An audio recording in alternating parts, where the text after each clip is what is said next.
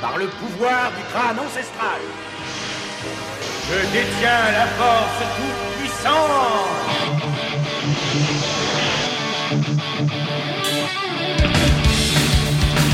Et par le pouvoir de l'épée démoniaque, nous voici de retour, le podcast dont vous êtes le héros, le 90e épisode. Comme d'habitude, moi c'est Xavier. Et à mes côtés, mon acolyte, mon épée démoniaque, justement. Salut Fred oui, ton, euh, ta petite blade frétillante, euh, ton Fredillon, ton Fred. et en fait, j'ai entendu 90. Ah ouais, putain, là, je... ah oui, 90, bah, c'est bien, on change de dizaine. Ça fait toujours plaisir. Et donc, on entame cette nouvelle dizaine qui nous rapproche du sang, dangereusement du sang, j'ai envie de dire, en terminant une saga, une saga qu'on a entamée, je sais plus il y a combien de temps. Et donc, oui, on va entamer euh, et on va terminer Les Maîtres du Mal, Loire dans 4. Firewolf, Firewolf, enfin la fin, nous y voici quoi. On y retourne à la source bah, d'un de nos, qui fait partie de nos dix premiers podcasts, hein, Loup Ardent, et voilà, c'est la fin en 2021. Et euh, bah Fred, mec, euh, et en parlant d'épées euh, magiques, je vois que tu m'en as cité une autre. Est-ce que tu peux me citer au moins trois épées magiques de l'univers Fantasy? Je t'ai déjà fait. Ah bah alors, est-ce que depuis t'as pris de la graine? Bah non, ce que j'ai oublié, mais je te dirais bah, Mordblade, euh, Stormbringer, et je te dirais, euh, et allez, bah, Excalibur.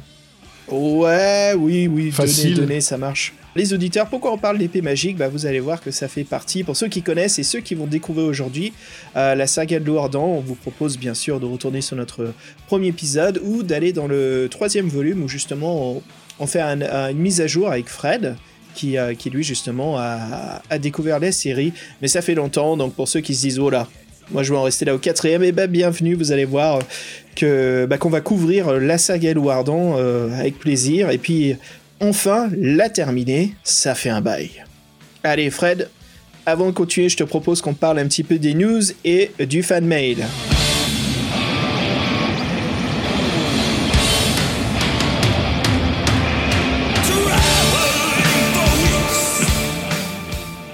Ouais, avec plaisir. Et c'est vrai que nous, bah, on s'est lancé dans le Patreon et on a voulu faire un petit peu d'interactivité avec nos héros. Et c'est vrai qu'on leur a proposé, nous, on s'était dit, ça fait longtemps qu'on n'a pas fait un défi fantastique. Et comme nous, euh, il y a toujours un peu un débat, euh, c'est une hydre à trois têtes. Alors pour faire un choix euh, définitif, c'est toujours un peu la guerre.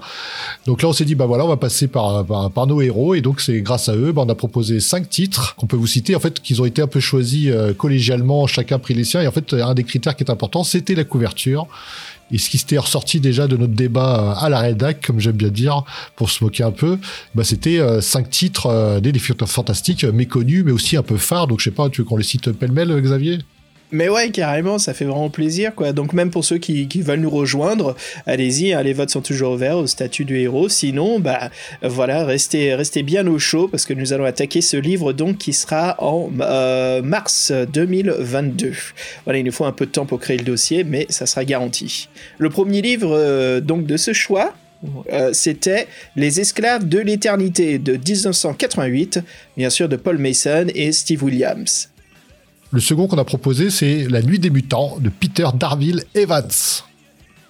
Puis suivi du Sépulcre des Ombres de Jonathan Green. Super auteur, couverture hachée. Euh, ouais, mon petit chouchou, là, une couverture un peu euh, bizarre qui est La Tour de la Destruction de Case Martin. Et en dernier, c'était un petit coup de cœur de ma part que je pensais qu'il allait pas arriver au vote. Je suis content qu'il y soit c'est la créature venue du chaos de, bien sûr, Steve Jackson. Et oui, et donc sans surprise, euh, là le critère couverture n'a pas du tout été pris en compte, qu'il y avait, il y avait du niveau, et en fait c'est la créature venue du chaos qui l'a emporté, euh, somme toute logiquement. Et je sais pas si je dois m'en réjouir et m'enchanter parce qu'il paraît qu'il est assez ardu. Donc, euh, puis Steve Jackson, bah voilà, il, a beaucoup d'un, il est bon. Sa saga sorcellerie marche très bien. Je suis, je, je euh, j'ai envie de le voir dans autre chose. Ça peut être, euh, voilà, c'est quelque chose aussi de nouveau pour moi de le voir hors sorcellerie. Donc beaucoup de nouveautés. Donc ce titre arrive à point nommé. voilà. Et puis il y a une chose assez particulière aussi, c'est le, comme j'aime bien dire, le lore, hein, l'écriture, l'agrandissement, l'explication, le traitement de l'univers dans les premières pages de la créature venue du chaos est vraiment un délice pour l'imagination. Et puis dans notre rubrique de fan mail, nous avons reçu donc un message de Sébastien. Et Sébastien qui nous écrit Bonjour, je me suis euh, souvenu avoir lu un livre de format BD à la bibliothèque municipale dans les années 90, qui correspond pas mal, pareil, à ce que vous avez parlé dans Piranha. La couverture était identique avec le vaisseau gris euh, qui fonce vers le haut. Bien sûr, euh, Seb, c'est bien ça, c'est comme il le cite, hein, c'est Menace sur la galaxie, qui a été édité en livre chez Gallimard. Donc oui, en effet, c'est un joli objet de collection. Fred, comme on avait dit à l'époque, hein, c'est un jeu, mais vraiment difficile. Euh, je crois que c'était, c'était pas le plus difficile pour non, celui-là. Non, franchement, ce, moi, franchement, j'aurais eu un peu plus de temps avec même la règle de hyperespace et tout Alors, j'aurais pas trouvé la réponse, hein, mais euh, c'était pas assez fastidieux pour que je me, ça me décourage pas. En fait, j'ai presque été frustré de pas pouvoir aller au bout. Et moi, en fait, ce qui me perdait le plus, c'était compter le nombre de points par rapport au vaisseau ennemi. Parce que ah euh, c'est ça qui était le moins clair pour moi. Mais euh, franchement, ah, les dessins, ah, ces illustrations, elles étaient folles. Et c'est vrai que donc en, format BD, franchement, c'est un sacré, c'est un sacré objet. Ce serait même un sacré objet de collection. Et c'est vrai que on se, cette histoire-là, c'est vrai que c'était un peu fastidieux. Bon, par contre, l'univers était super avec les différents pilotes qui, il y en a un qui meurt à chaque, euh, à chaque, à chaque fois ah qu'on avance. Et euh, donc il y a une espèce de dramaturgie. Ils sont bien, ils sont bien. Et puis dans les dessins, en fait, dans les dessins, il se passe beaucoup de choses. Ils sont très beaux. C'est à chaque fois dans des cadres différents. En plus, bon, faut aimer le space opéra à l'espace, mais je trouve que le dessinateur, il s'était vraiment déchiré, quoi. Et c'était vraiment un truc là, c'était vraiment une découverte du magazine Piranha qui est assez bluffante. un one shot parce que c'est vrai que ce, genre de truc c'est quand même très particulier, mhm. mais il fallait bien occuper les jeunes euh, à l'époque. Voilà, et ça c'était c'est quand même plutôt c'est quand même sympa de s'occuper comme ça que d'être totalement passif. Moi franchement non, avec plus de temps, euh, je serais allé au bout. Maintenant je me remettrai pas dedans là pour le refaire, mais les illustrations sont géniales quoi, c'est clair. Ouais, ça a vraiment laissé une, une, belle impression hein, à, tout le groupe hein, du podcast qu'on a bien aimé. Et euh, Fred, je dirais même, tu vois, euh, je, pousserais même euh, la qualité de l'œuvre en disant que bah, je trouve qu'il y a largement assez d'un synopsis euh, pardon, je veux pas dire aussi, excuse-moi, mais une trame narrative pour en faire carrément soit un livre de science-fiction ou bien sûr un livre dont vous êtes le héros, mais il y avait énormément, même assez d'éléments justement pour construire cette histoire à travers toutes ces euh, planches. C'est vrai qu'en plus, si, euh, si ça vous intrigue, n'oubliez pas que sur notre site euh, toseti.org, euh, nous, on a les, tous, les, tous les piranhas en PDF, et dont cet épisode-là, qui est le troisième ou quatrième, je sais plus. Ouais, je sais plus, troisième ou quatrième. C'était, Fred, c'était to-seti.org slash pdvelh. Et vous scrollez juste un petit peu en dessous de notre section prochainement. Et on a laissé là, justement, la, la section de découverte piranha. Tous les épisodes sont là. Avec le 13e, on couvre la saga avec nos impressions. Et on a mis un PDF, pas du magazine complet, mais de chaque aventure. Voilà, comme ça vous pouvez accompagner l'émission.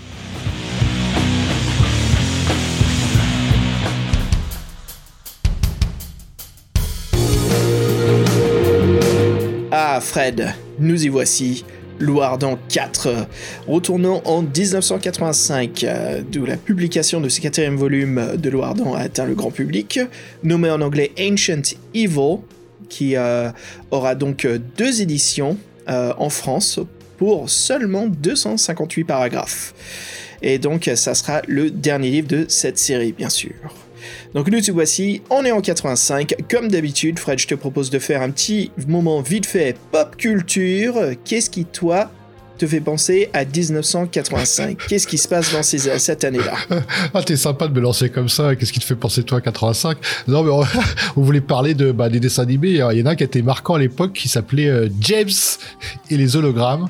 C'est sorti en 85 aux USA et nous on a eu euh, l'honneur de, la sortie euh, en 80 en 86. Euh, c'est vrai que c'était bon, c'était autour d'un sur un groupe de rock et en fait moi je m'en souviens que c'était pas les James et les hologrammes qui me faisaient je tombais dessus parce que souvent les dessins animés ils s'enchaînaient l'après-midi. T'avais un truc pour les filles, un truc pour les garçons, un truc pour les filles, un truc pour les garçons et je me souviens qu'en fait il y avait des, elles avaient des antagonistes qui étaient les étaient les misfits, les désaxés. Et j'ai trouvé yeah, c'était les punks beaucoup plus euh, impressionnante. Euh, en fait, quand elles apparaissaient, je fais tiens, il se passe quelque chose d'intéressant. Mais quand c'était les autres, là, les pains bêches, où il se passait rien, c'était c'était chiant à mourir. Et les autres, elles arrivaient, ouais, elles, foutaient le dawa, euh, elles étaient stylées. Voilà, c'était con, comme c'était con comme émission, mais ouais, ouais, ça avait cartonné. Et pour les ceux qui ont vraiment de la mémoire et qui vous ont vraiment calé au niveau cinéma, donc en 85, donc 30 ans plus tard. En 2015, il y a un, comment dire, il y a une version live qui a été faite, donc en vue réelle. Et ça a fait un four, un flop, un bid, un navet, tout ce que vous voulez. Personne s'en souvient. tous les acteurs ont disparu. pas à ce point-là. c'est James, c'est du super-héros. Hein. C'est simple, c'est du. Euh, c'est du, euh, comment on dit, c'est du Magical Girl, hein. c'est du Sailor Moon, du Sakura, sauf que c'est à la sauce américaine, hein. c'est euh, des filles que quand elles jouent dans un instrument, bah voilà, elles se transforment. Mais c'est vrai qu'en plus, bon, on vous en parle, mais c'est vrai que ce dessin animé, c'est surtout, la bande son dont on vous parlait, donc euh, il y a un DVD collector qui regroupe la totalité des clips. Et en fait, c'est là-dessus que Fabien, bah, pour les plus anciens, ils savent que Fabien, on l'a connu sur le podcast et on a commencé à lui faire une dédicace. Que c'est en écoutant cette chanson-là qu'il s'était euh, gravement blessé, fracturé la jambe. Voilà, donc c'était il y a six ans. Et donc c'est vrai que maintenant, bah, six ans après, on en parle et euh, et donc ça nous fait bon, c'est voilà, une petite anecdote un peu douce amère pour Fabien, mais voilà, Fabien on te salue bien fort. Merci pour encore euh, pour ton euh, pour ton aide sur le podcast et ta venue, c'était euh, une super rencontre. Et c'est vrai que là donc on est en 85, on vous a parlé d'un dessin animé féminin. Bon, on va continuer avec une une quelqu'un une, je vais dire une héroïne qui nous a davantage marqué même chez les garçons. J'ai envie de dire parce qu'elle était un peu le le, le clone, le spin-off de du héros de, de, tous les gamins dans les années 80 qui était euh, He-Man.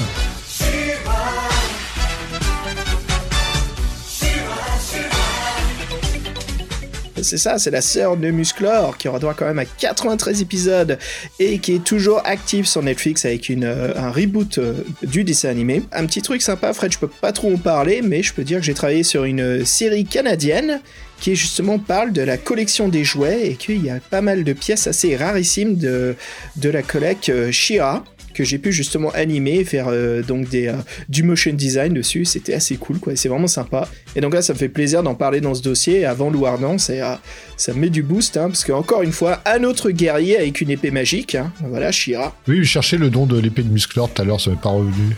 Bah, en anglais, ça s'appelle le Power Sword. L'épée du, du, de, la force, en fait, l'épée du pouvoir, quoi. l'épée du pouvoir. Donc euh, voilà, c'est très simple. Hein. C'est euh, Frostborn, Moonblade euh, et puis Power Sword. Et c'est vrai que oui, donc là on joue nous aussi un barbare, pas un muscleur mais un loup ardent, c'est déjà pas mal, on est bien boosté après de trois autres aventures là.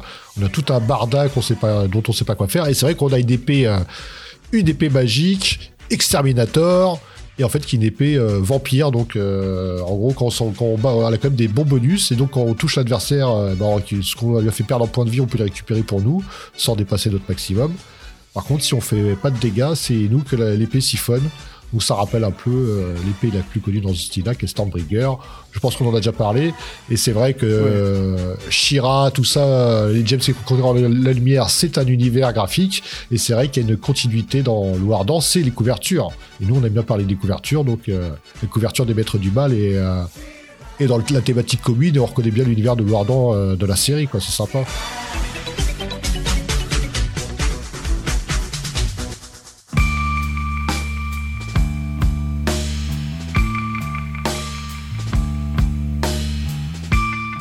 C'est ça qui nous amène à parler des illustrateurs, commençant par euh, Stephen Bradbury. Alors Stephen Bradbury, on en a déjà parlé au podcast, hein. c'est lui qui, qui fit la couverture de la première édition des Maîtres du Mal, hein. c'est un Anglais né en 1954. Il a étudié au Bolton College of Arts. C'est un établissement très réputé. Hein. Puis ensuite, il suit un cursus dans le design, euh, dans le textile mais ils se rendent vite compte qu'ils sont plus à l'aise dans les illustrations littéraires. Et donc c'est à 28 ans qu'on lui demande sa première illustration pour un roman fantastique. Et bien sûr, depuis, il, bah, s'est pas arrêté, il continue. Il a à son compte plus de 300 couvertures. Et euh, ses dessins sont toujours très colorés. Il privilège euh, le, bleu, hein. on peut dire que c'est un peu sa couleur fétiche, je dirais même que c'est peut-être sa muse, Fred une muse plutôt onirique. Hein.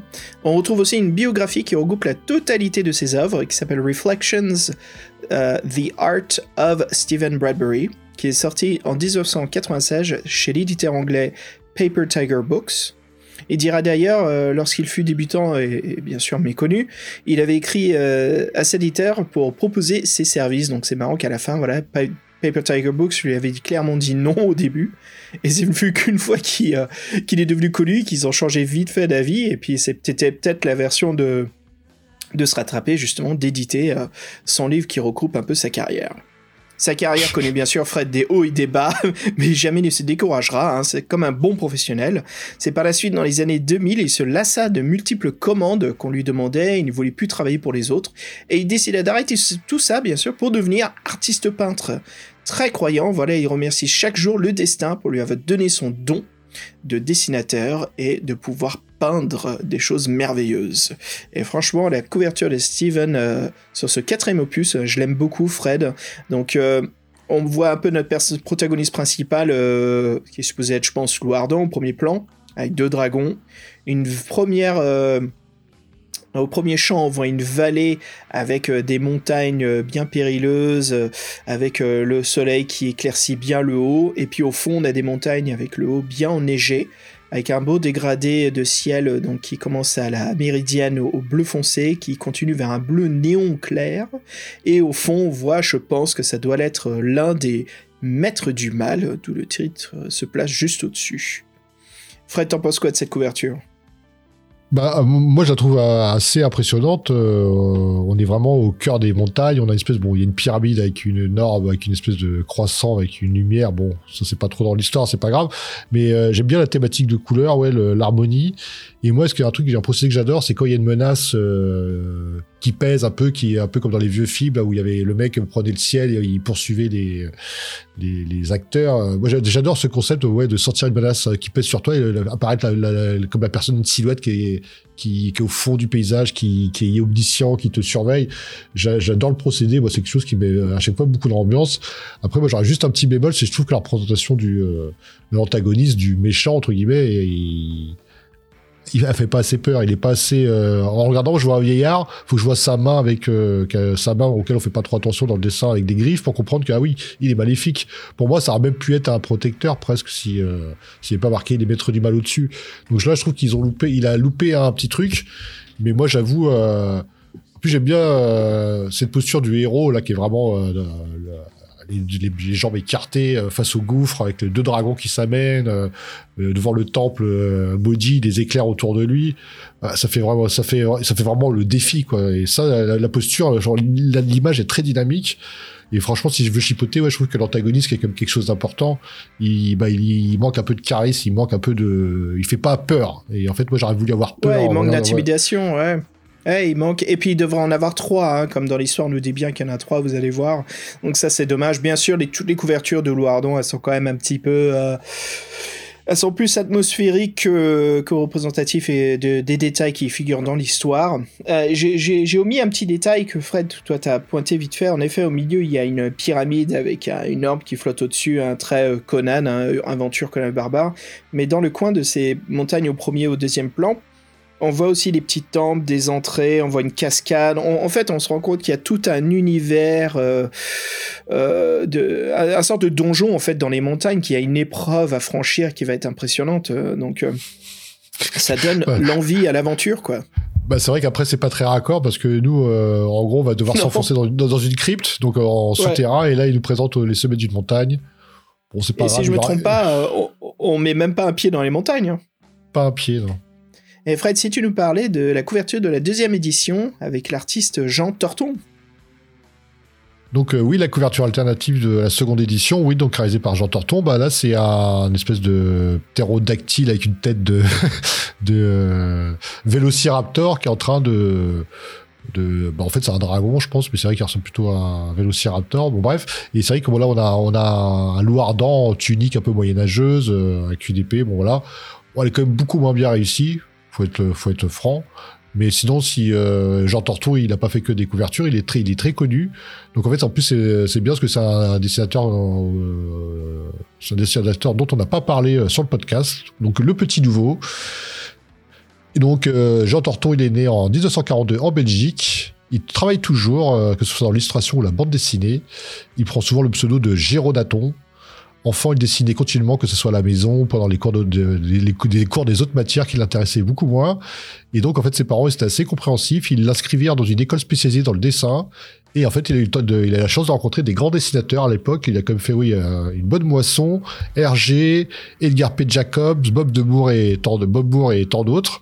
Donc en fait, euh, grâce à son réseau et ses talents et ses connaissances et son art, il, dessine pour le magazine Le Journal de Tintin, une référence hein, quand même. Et sa première bande dessinée sort en 1979. Jean est passionné donc par l'univers des Mayas, faut le savoir, parce qu'il a consacré beaucoup de ses œuvres sur cette thématique.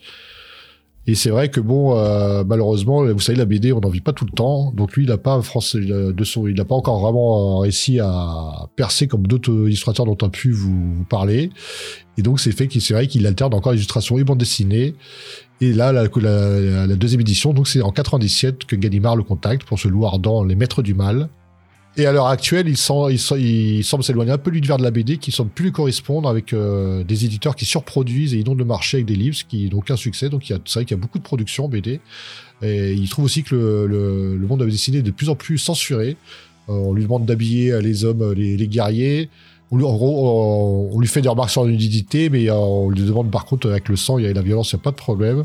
Et donc, donc voilà, donc euh, lui aussi, il a envie de vivre de son propre, euh, de sa propre imagination. Donc, il, fait de la peinture à l'huile et se sent beaucoup plus apaisé maintenant. Et donc voilà, c'est toujours, c'est vrai que nous on aime toujours mettre les illustrateurs à, l'honneur. Et là, j'ai envie dire, on va être servi parce que je crois qu'il y a un c'est notre, c'est notre totem, c'est notre mascotte, c'est notre chouchou, c'est notre, c'est notre ami même, c'est notre. Euh, je crois que ça faisait, ça faisait peut-être un ou deux épisodes, épisodes qu'on n'a pas parlé de lui, parce que euh, Loire dans 4, euh, s'il vous plaît, vous le savez, à partir du 3, Loire dans 4, bah, c'est John Blanche qui a récupéré les illustrations intérieures. Et ben voilà, qui c'est John Blanche Qui c'est John Blanche, Xavier Ah, bah encore un de nos chouchous du podcast, hein. je dirais même le chouchou, le Blanchitsu que de chemin parcouru pour cet homme, franchement, impressionnant. Hein, ses professeurs lui disaient qu'il n'irait pas bien loin dans ses dessins euh, de, mutants et de chevaliers, machin. Bah, John Blanche, il aura fait des gros doigts d'honneur, hein. ça c'est sûr et certain, hein, comme un bon métalleux qu'il est. Alors, né en 1948, John a toujours été passionné, bien sûr, par le dessin depuis son enfance. il est fasciné par l'univers de Charles Dickens et il veut que ses personnages portent des vêtements usés. Il aime bien ce côté vécu et bien sûr le vécu ça donne un côté beaucoup plus vraisemblable à nos personnages. Ça leur donne aussi de l'histoire et du caractère. Donc tout de suite John Blanche s'aperçoit de ces choses vachement importantes hein, dans le code visuel. Pense même justement à montrer euh, des traumas hein, comme des jambes de bois ou même des cache-œils. Alors au Beaux-Arts il travaille dur, hein, il veut réussir. Il est issu d'une famille ouvrière et euh, voilà, il se retrouve parmi des étudiants euh, de, familles plus aisées. Hein. donc là, c'est les ceux qui ont et ceux qui n'ont pas. Et bien sûr, John Blanche franchit le cap et veut se retrouver dans cet univers pour maîtriser ses illustrations. Alors son travail est très précis, son coup de crayon fait penser beaucoup aux illustrations qu'on retrouve de l'univers de Tolkien. Hein. Euh, ça plaira justement à l'équipe de Games Workshop hein, euh, quand, euh, John Blanche commençait sa carrière. Et bien sûr, il l'engage aussitôt. La suite, on la connaît, Fred. Hein, je crois qu'il n'y a plus rien à dire là-dessus. Warhammer, entre autres, des tonnes, des tonnes d'illustrations, des illustrations qui deviennent des figurines, des figurines qui deviennent des animations, des animations qui deviennent des courts-métrages. Que dire de plus? Bah, C'est que John a 37 ans quand il illustre des dessins intérieurs des maîtres du mal. Mais Fred... Scandale ah, C'est dur à dire, mais c'est la vérité, c'est comme ça. Euh, en gros, voilà, bien sûr, on dit scandale, les auditeurs, parce qu'avec Fred, on est assez déçus de... Ah, bah, plus que ça, c'est surtout le, nombre de dessins. Scandale Oh, il y a que dalle, il y a que dalle. Là, c'est vraiment la commande. Tu sens que John, j'ai l'impression qu'il a pondu ça en moins de deux semaines. Hein. Alors, Fred, ouais, justement, je voulais en parler de ça parce que euh, Louardan 1 et 2 qui sont illustrés par Geoff Taylor. Taylor, justement, travaillait beaucoup les silhouettes, le contraste et il a créé une atmosphère très particulière qui, pour moi, représente bien euh, le visuel et comment j'aperçois l'univers de Louardan. Hein. C'est un univers euh, très. C'est pas une question de glauque, mais c'est un univers qui est dans la pénombre, qui est dans le, le brouillard et tout ça, c'est dû justement à ces illustrations de, contraste de Taylor. Et John Blanche, j'ai l'impression que dans le troisième volume, il fait un peu du John Blanche, mais simpliste. Euh, du John Blanche, c'est comme si vous prenez les illustrations de la saga Sorcellerie, mais euh, voilà, vous retirez 50 à 70% des détails d'une illustration, ça vous donne ce qu'il y a dans le Wardan, je trouve. Mais dans ce quatrième volume, j'ai l'impression que c'est John Blanche qui essaie d'adapter ou de s'adapter au style atmosphérique, euh, au ressenti des illustrations de Geoff Taylor. Donc énormément de contrastes, énormément de silhouettes, des fonds euh, très épurés, et justement on se concentre plus sur la mise en scène, sur le, la grandeur de, de ce qui se, du monde qui, qui est devant Louardan. Fred, est-ce que tu as eu ce ressenti, toi? Oui, moi c'est ça en fait, c'est quand je vis le premier j'ai ça, en fait, Chai il fait, entre guillemets, pas un hommage, mais il reprend les codes euh, de l'ancien dessinateur et en fait, je me suis dit, ça part bien. Parce que c'est vrai que dans le, dernier, on était vraiment déçus. C'était vraiment, peu, euh, c'était vraiment le minimum syndical pour du John Blanche. C'était, euh, c'était pas toujours top. Et là, donc, je me dis, tiens, il reprend les codes, ça va être intéressant. John Blanche, c'est un super dessinateur. Et moi, en fait, je suis vraiment déçu par le nombre. Parce que sinon, je trouve qu'il y en a qui, qui fonctionnent très bien. Moi, je trouve que la, la scène de la Gegoum, euh, la baisse au-dessus de nous, là, avec l'épée brandie. ouais, ça, c'est la dernière illustration, quoi. c'est la fin du livre. Bah, bah, moi, elle pète, quoi. Donc, moi, il finit, il finit, il finit bien. Et puis, la Gegoum, euh, j'allais dire la Bene Gesserit, mais ouais, la Gegoum qui. Euh, qui on, en reviendra dessus, hein, je vais en parler de ça d'ailleurs. Par contre, Fred, si on peut parler d'un autre truc, en sortant un petit peu de John Blanche, c'est les cartes du monde donc on regarde le premier volume, on a une magnifique carte, bon magnifique j'exagère, on a une très belle carte euh, de Belgardium, hein, qui est l'une des villes, euh, la, je crois que c'est la première grande ville où Louardan euh, visite, et que bien sûr on retourne là-dedans. Ce qui, est sympa dans ce, prochain volume, on verra, c'est qu'on utilise vraiment la carte pour se balader, mais par contre l'illustration de la carte, mais ça a été fait sous MS Paint, où il a fait ça à la règle en moins d'une heure, quoi. Je sais pas qui est l'illustrateur de, de ces plans de ville, mais c'est du travail vraiment naze Hein. Elles sont, c'est, du, c'est du béaba. Hein. C'est sûrement l'auteur, c'est peut-être. Tu crois que c'est euh, Brennan qui les a fait? Ouais, je pense, hein, tout simplement. Parce qu'elles sont. Euh, juste pour dire les auditeurs, comme là on va conclure un peu sur les illustrateurs. À la fin du livre, vous avez donc deux plans, le plan d'une ville et le plan d'une forteresse en ruine, et euh, vous allez les utiliser pour vous balader. Et puis vous allez voir que c'est un super concept qui est pas du tout bien exploité. Ah. je crois qu'on est d'accord tous les deux, Fred, là-dessus. Mais en gros, ouais, c'est comme si je prenais moi une règle, et puis je prenais, je faisais des petits carrés, des rectangles, et c'est tout. Je remplissais pas pour faire des toits, pour faire les devants, bah, des Moi, ça me fait penser à mes, à mes, plans, de, à mes scènes d'action dans Shadowrun, où je, je mettais, j'avais des papiers militaires, je mettais des décors pour voir les distances et tout ça, mais c'était juste pour me représenter le truc euh, vite fait, quoi.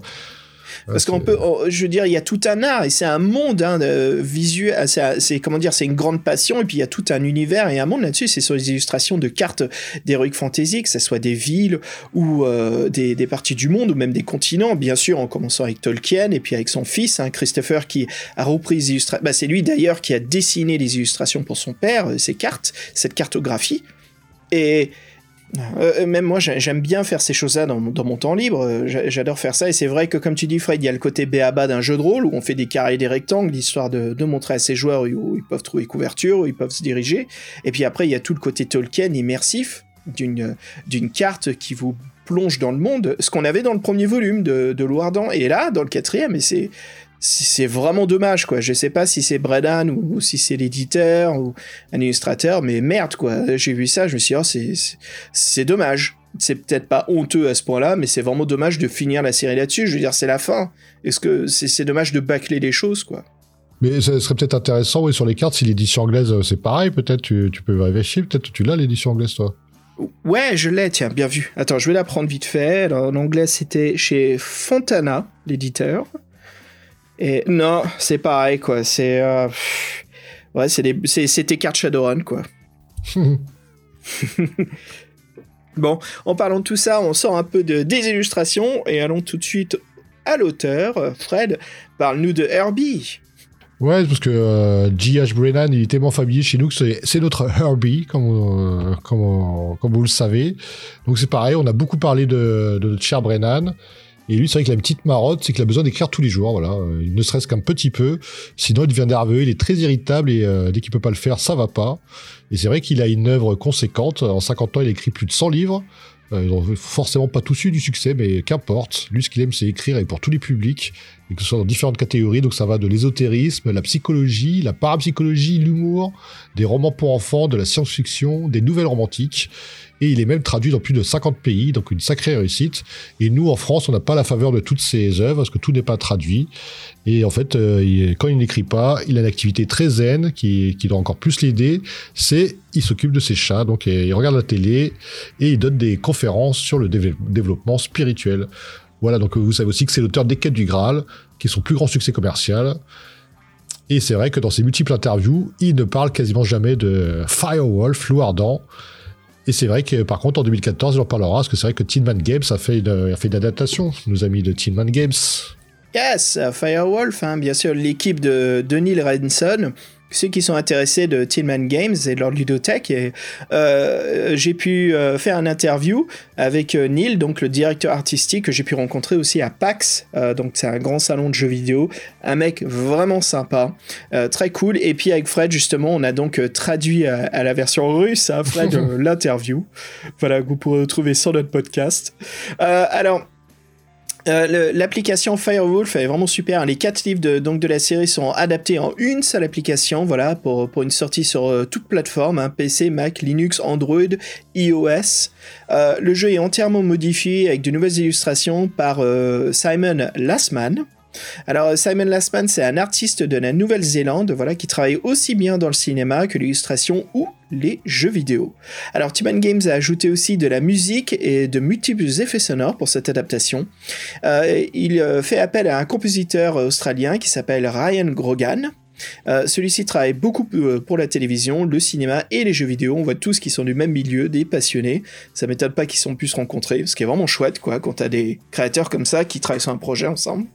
Et puis à savoir, c'est que Ryan Grogan a gagné euh, le prix de la meilleure musique pour la télévision en 2012 aux Australian Screen Music Awards. Alors Fred, j'ai ces applications. D'ailleurs, j'avais joué à Firewolf 2 euh, sur l'application pour faire le podcast à l'époque. 3 et 4, je voulais aller un petit peu sur les livres parce que bon, c'est une différente expérience.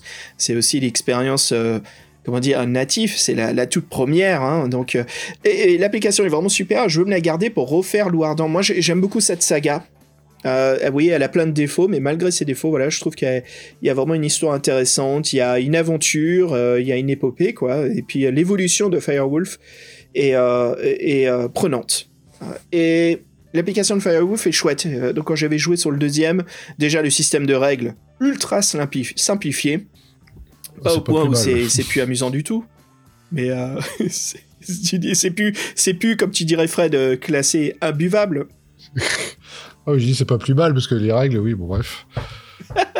voilà, donc ouais. Euh, d'ailleurs, juste pour dire, voilà, si vous êtes intéressé, attention, la version euh, euh, iOS, donc tablette produit Apple, a des soucis, mais ça c'est les restrictions d'Apple sur leur site web, vous savez qu'ils sont très méga contrôleurs, donc c'est assez chaud. Hein. Certaines applications ont disparu, hein, comme les, premiers sorcelleries qui étaient faits par un autre studio, Big Blue Bubble aussi qui faisait avant Tillman Games, donc eux ils rayent tout, c'est chiant. Vous pouvez Par contre, le trouver sur, euh, je suis pas sûr sur Steam, mais si vous allez directement sur le site web donc de tinmangames.com, euh, qui sont, je crois que c'est aussi Adventure Gamebooks. Vous pouvez aller sur la rubrique Firewolf et euh, voilà, vous allez pouvoir acheter directement via leur page web, leur site web, via le créateur, leur création. Ce qui est toujours mieux de ne pas avoir d'intermédiaire. De, Alors, en continuant, si on parle, Fred, parle-nous de bah, du traducteur. Oui, c'est vrai que c'est quelque chose qu'on aime bien mettre en avant et euh, c'est vrai qu'en plus, euh, c'est un peu le mystère à chaque fois les traducteurs. Donc euh, la traduction française été faite par Noël Chasserio, quelqu'un de très discret, donc comme on vous le disait, pas trop d'informations sur lui, très prolifique dans les années 90 et 2000 pour traduire des romans issus de chez Gallimard. De nos jours, Silence Radio, Bon, il a dû passer à autre chose, c'est vrai, et donc euh, ces traductions portent essentiellement pour la littérature jeunesse comme Cro-Blanc, Robin des Bois ou euh, Moonfleet et, ou autres, donc voilà. Et donc c'est vrai que nous voulons bien les mettre à l'honneur, donc merci Noël Chasserio pour cette traduction. Ouais, merci beaucoup. Et puis voilà, ça nous amène donc au début. C'est parti Comment est née la série des loups ardents? Eh ben, en voyant le succès commercial des Grail Quest, hein, bien sûr les 4 du Graal, Brennan réfléchit justement à écrire d'autres livres-jeux, mais sur un autre thème. Et euh, il reçoit énormément de courriers des lecteurs, euh, qui sont principalement des enfants, mais il y a aussi des adultes et des professeurs. Et Herbie pensait que seuls les enfants s'intéressaient à ces livres-jeux, et donc il réfléchit à un concept pour les adultes. Voilà, il veut changer de domaine, il veut attirer justement le, public un peu plus âgé. Et donc il en parle à son agent littéraire, euh, qui trouva aussitôt un éditeur intéressé. Et donc c'est l'éditeur anglais, comme j'ai dit un peu plus tôt, un Fontana, donc qui avait édité ces, volumes, hein, Fontana Paperbacks, qui accepte aussitôt la demande. Euh, et puis il connaît la renommée, le potentiel commercial de J.H. Brennan, et se disent bah là, allez les gars, on est gagnant. Mais voilà, bien sûr, Brennan, il veut innover. Euh, il remarque que la majorité des livres-jeux sont presque tous écrits à la deuxième personne, du singulier ou du pluriel. Le tu ou le vous, euh, voilà, pour se démarquer. Et donc, il refuse tout ça. Et donc, que fait Herbie? Bah, Il décide justement que Louardon soit le premier roman interactif au monde qui utilise la troisième personne du singulier. bien sûr, ça fait un peu bizarre qu'on n'est pas habitué. Donc Brennan insiste bien sûr sur le, terme roman interactif et non pas livre-jeu. C'est vrai qu'il y a une différence. Hein. Je peux faire une aparté. Dans ce cas-là, pourquoi tu as un roman interactif? Pourquoi tu ponds des règles aussi, euh... aussi fais pas de règles, alors fais juste des choix. Si c'est un roman interactif, il nous faut, il nous des règles pour calculer. Déjà, faut que tu calcules toi-même les caractéristiques des ennemis. Alors ça, c'est quand même fort. Hein. Ça toi de te coltiner euh, les, caractéristiques des ennemis, quoi. Pour, euh, c'est ouf, ça. Euh, on sent, on sent qu'il t'en, il t'en a mis plein la gueule, Herbie, avec ses règles, Fred. Mais non, mais c'est marrant parce que, en fait, Herbie, il est très dans. Normalement, c'est quelqu'un qui est plutôt dans la simplicité, je veux dire. Il va te faire un plan ah bah.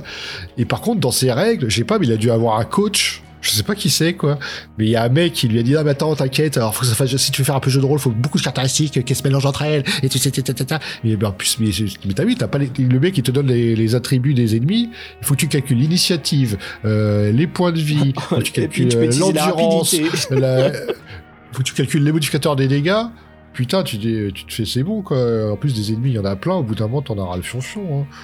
Bref.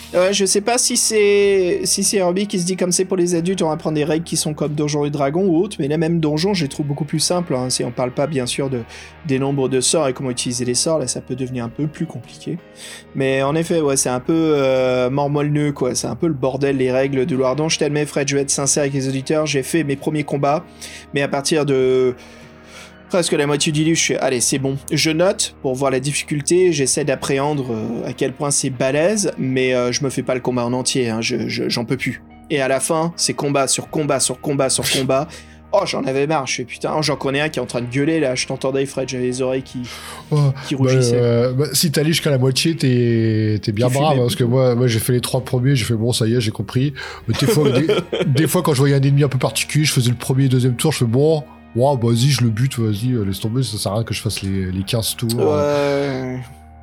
Mais à la fin, à la fin, les ennemis sont ultra balèzes. Hein. À la fin, c'est bah juste, euh, c'est des démons, des demi-dieux. Et puis d'ailleurs, la seconde édition qu'on a vue tout à l'heure, le, le, Vélociraptor, comme tu disais, c'est le dragon rouge que j'ai rencontré aussi dans les dans les cryptes. Toi aussi, non? Tu l'as rencontré? Oui, oui, je l'ai rencontré. Il, y a, des dragons dans cette aventure. on va en reparler. Mais c'est important, un livre-jeu, il faut pas oublier qu'il y a des gens qui sont euh, dans les transports en commun, qui font ça pendant leur pause déjeuner, euh, ou bien sûr chez eux dans un fauteuil, mais il y a aussi ce côté, comme je disais, mes premiers exemples, c'est d'être mobile, de pouvoir se balader, bouger, faire ça un peu à tout moment. Et tu vois, euh, quand je vois quand je vois Joe Dever, tu vois, qui pense à mettre une, euh, table de hasard à la fin où tu euh, fermes les yeux, boum, tu, euh, poses ton index et tu as un numéro aléatoire, voilà quoi. Il pense déjà à ce côté mobilité, on peut bouger. Steve Jackson pareil dans Sorcellerie, tout en bas des pages, bien sûr, les 2 D hein, qui vous donnent des résultats. Mais là, Putain, mais Lou Ardent, laisse tomber. Hein. Si tu veux faire les règles quand t'es dans les transports en commun, je te raconte pas. Les gens ils te regardent, ils disent Je comprends pas s'il fait ses devoirs oui, c'est ça. franchement, en plus, euh, bon, faut, des fois, t'es quand même obligé de sortir la calculette. Bon, tu pourrais le faire de tête, mais tu dois le faire tellement de fois, tout ça, qu'au bout d'un moment, tu oh, fatigues, tu fais temps. Est-ce que, je me souviens, est-ce que je me souviens bien du bon score et tout, puisque des fois, ça c'est pas. Euh, bref. Ouais, donc t'es là que ta calculette. Euh, attends, alors, j'aurais tiré 62 points de vie. Donc, ah oui, en plus, je les récupère moi dans mes points de vie. Alors, l'initial. Non, mais c'est. Non, mais bon, ouais. Moi, il y, a une règle que je déteste, ce sont règles de l'endurance où tu as un nombre de tours où tu peux te taper. Après, pendant deux tours, tu peux pas taper. Ça, ne sert à rien. Ça ne sert à rien. ah ça, les, les, règles de, de, de Loardan, je leur donne 1 sur 5, hein, 1 euh, sur 10 même. Non, elles sont, elles sont imbuvables, elles sont chiantes. Bien sûr, comme, comme tout type de règles comme ça, il y a du potentiel dedans, mais là, il y a trop de boulot à refaire pour que ça soit bien exploitable, quoi. Là, c'est... Laisse tomber. Allez, à la benne. Hein. Désolé Herbie, mais là... Bah, c'est peut-être pour ça qu'en finale, la série, elle s'est pas si bien vendue. et encore une fois, euh, Herbie remarquait qu'en fait, c'était surtout les enfants qui jouaient, euh, qui faisaient, donc qui composaient son lectorat. Et c'est vrai que les adultes étaient passés complètement à côté. En fait, tu savais même pas que le livre était sorti. Donc voilà, donc c'était Lou c'est une série qui était inspirée pour plaire aux adultes. Et en fin de compte, les enfants se sont éclatés. Donc t'as raison, euh, il a dû faire les règles pour, euh, pour un peu de complexité. Mais comme en fait aucun adulte ne s'est penché dessus, bah, ça, a juste traumatisé des générations de, de petits bambins plein d'imagination. Et ouais, mais franchement, c'est vrai quand même, c'est quand même un jeu. Je le répète, c'est à toi de, faire les caractéristiques de l'ennemi, quoi. C'est pas possible. Quoi. Ah, c'est chiant. Franchement, c'est simple quand tu joues, euh, même quand tu joues à Shadowrun, voilà, tu roules un tas de D6 et on dit combien de succès tu dois avoir au-dessus d'un certain numéro. Donjon et Dragon, on dit quelle est le, les difficultés de l'armure de l'adversaire. Oh putain, mais si tu joues un jeu que j'aime beaucoup, c'est Dungeon World. C'est simple, ton personnage il a 4 de force, tu lances 4 dés, euh, tout dé au-dessus de 5 est un succès, point barre, quoi. On s'en fout si c'est un 1, 2, 3, 4, quoi. C'est dire, j'adore les règles simples qui, qui, ont quand même euh, une possibilité de hasard intéressante quoi. Et là, là Herbie, mais je dis non mec là, je dis non, c'est juste non. ok, je le fais pour la critique du podcast, mais j'en avais marre. Hein. Je veux dire, euh, au bout d'un moment, tu m'entends gueuler dans le bureau. Je suis ah, allez, mais c'est pas possible. Ça, c'est quoi ces stats C'est quoi c'est Et puis quand c'est monstre, son monstre, son monstre, son monstre, son monstre. Euh, Fred, je crois que ça couvre la discussion des règles du livre. Ah bah tu vois, on, a, pensait pas en reparler, mais on a quand même, on a, quand même reparlé des règles. On va peut-être peut finir sur un truc un peu plus sympa pour nous détendre tout le monde, l'atmosphère, nous-mêmes et les auditeurs. T'as as un truc en stock? Yo, mais ouais, absolument, on va faire une petite pause. D'ailleurs, on dédicace ce morceau à Kiki Momo. Voilà, on est tout de cœur avec toi, mec. Et on te propose une chanson de power metal, histoire de bien se mettre Fred hein, dans l'univers de Lou Ardent. Voilà, on est tous des warriors, des guerriers qui pourfont les, montagnes glaciales pour assassiner le mal ancestral. Et je te propose, Fred, un morceau de Possessed Steel qui s'intitule Spellblade. Ah bah c'est euh, le bon loi, c'est total, totalement raccord. Moi je sais que c'est bien épique. Je sais que c'est bien épique, alors va... c'est l'épée de l'épée de pouvoir, de sort. par, le, par le pouvoir du crâne ancestral.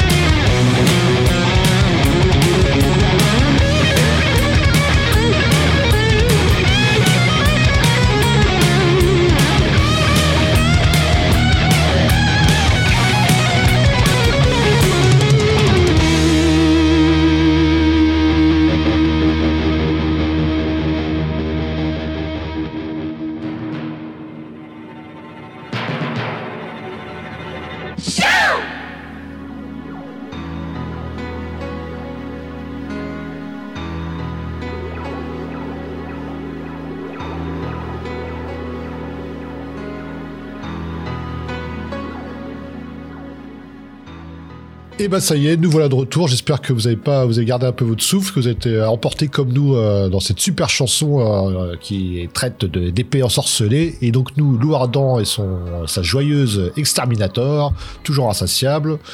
On se projette tout de suite dans l'aventure et on va se faire un petit synopsis pour poser poser le cadre, comme on dit. Ouais, absolument, ouais. Allez, on y plonge direct. Alors, le synopsis de Lou Ardent.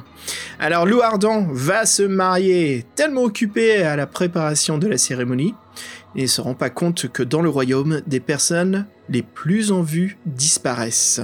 Le malheur revient, et Lou Ardent ne remarque rien. C'est lorsque sa fiancée se fait enlever à son retour qu'il réalise ce désastre et le retour du mal dans le royaume. Loardon doit mener sa dernière bataille contre les forces du mal et sauver le peuple de sa destruction. Eh bah Fred, avant de commencer, moi je vais sortir ma propre destruction. La bouteille que je sors quand les trucs sont assez chauds à discuter. Ça va pas être aussi, ça va pas être un désastre autant que que notre double, notre série des maîtres du destin, mais je sors la chartreuse. Ouh. Ah oui, j'ai reconnu le goût de le bouchon de la chartreuse. résonne un peu plus longtemps que les autres. Ouais, c'est tellement crémeux comme alcool que ça fait même pas de bruit quand ça tombe dans le verre.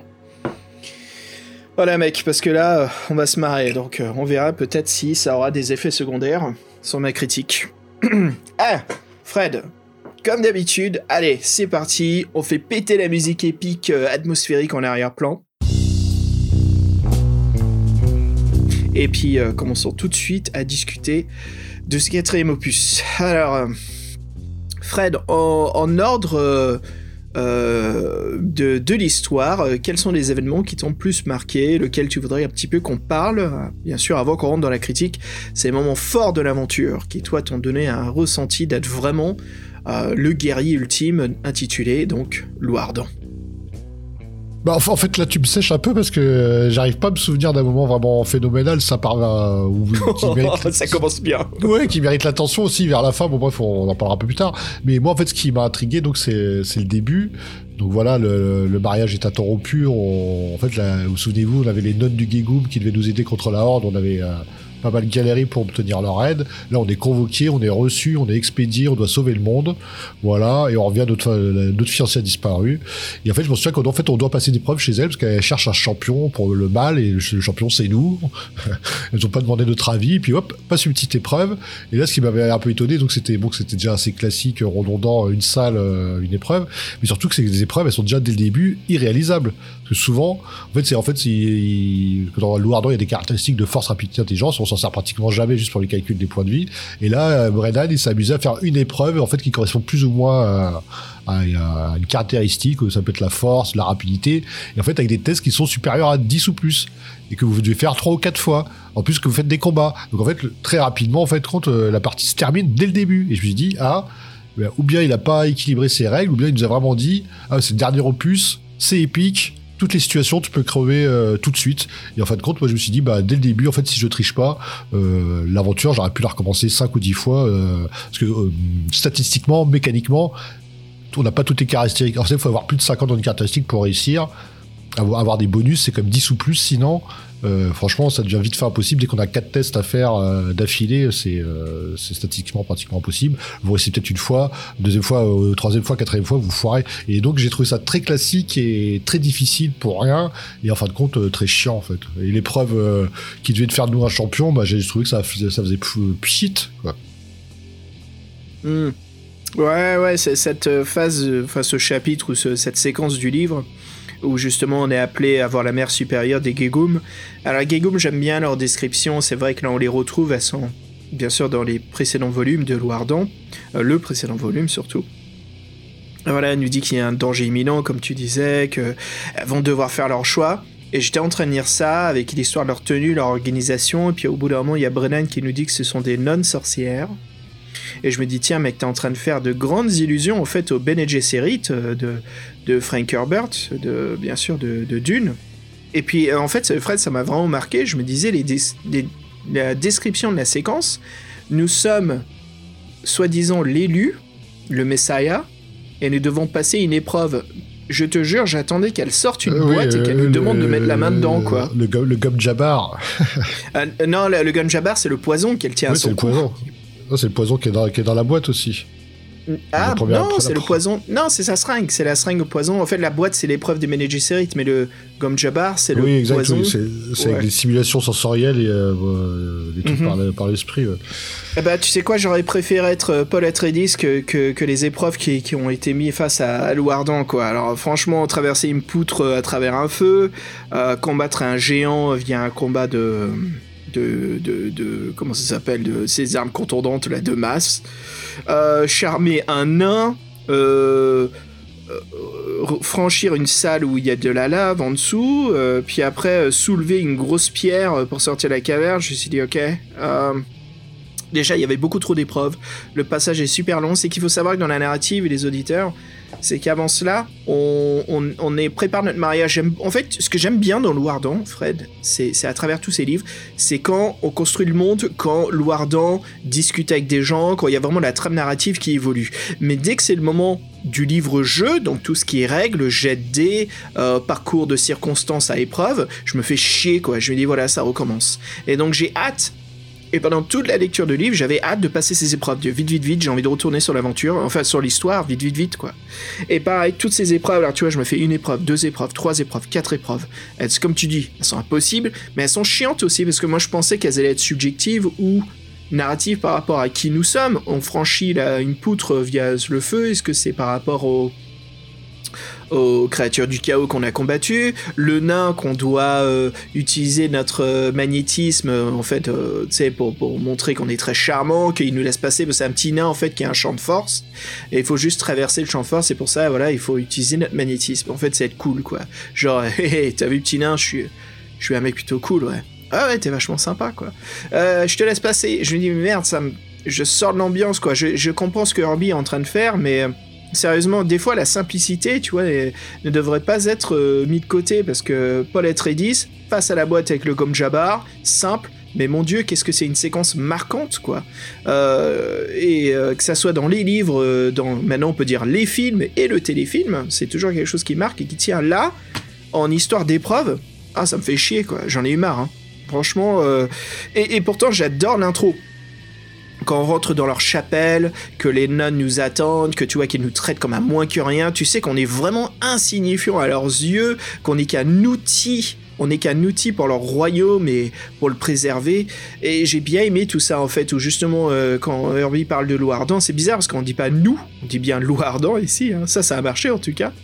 Mais euh, quand, les, quand les nonnes euh, nous parlent mal ou comment dire nous, nous montrent pas du tout de respect, on voit que ça chauffe euh, Louardan. Attends, parce que là, mec, euh, c'est bon, quoi, deuxième. Allez hop.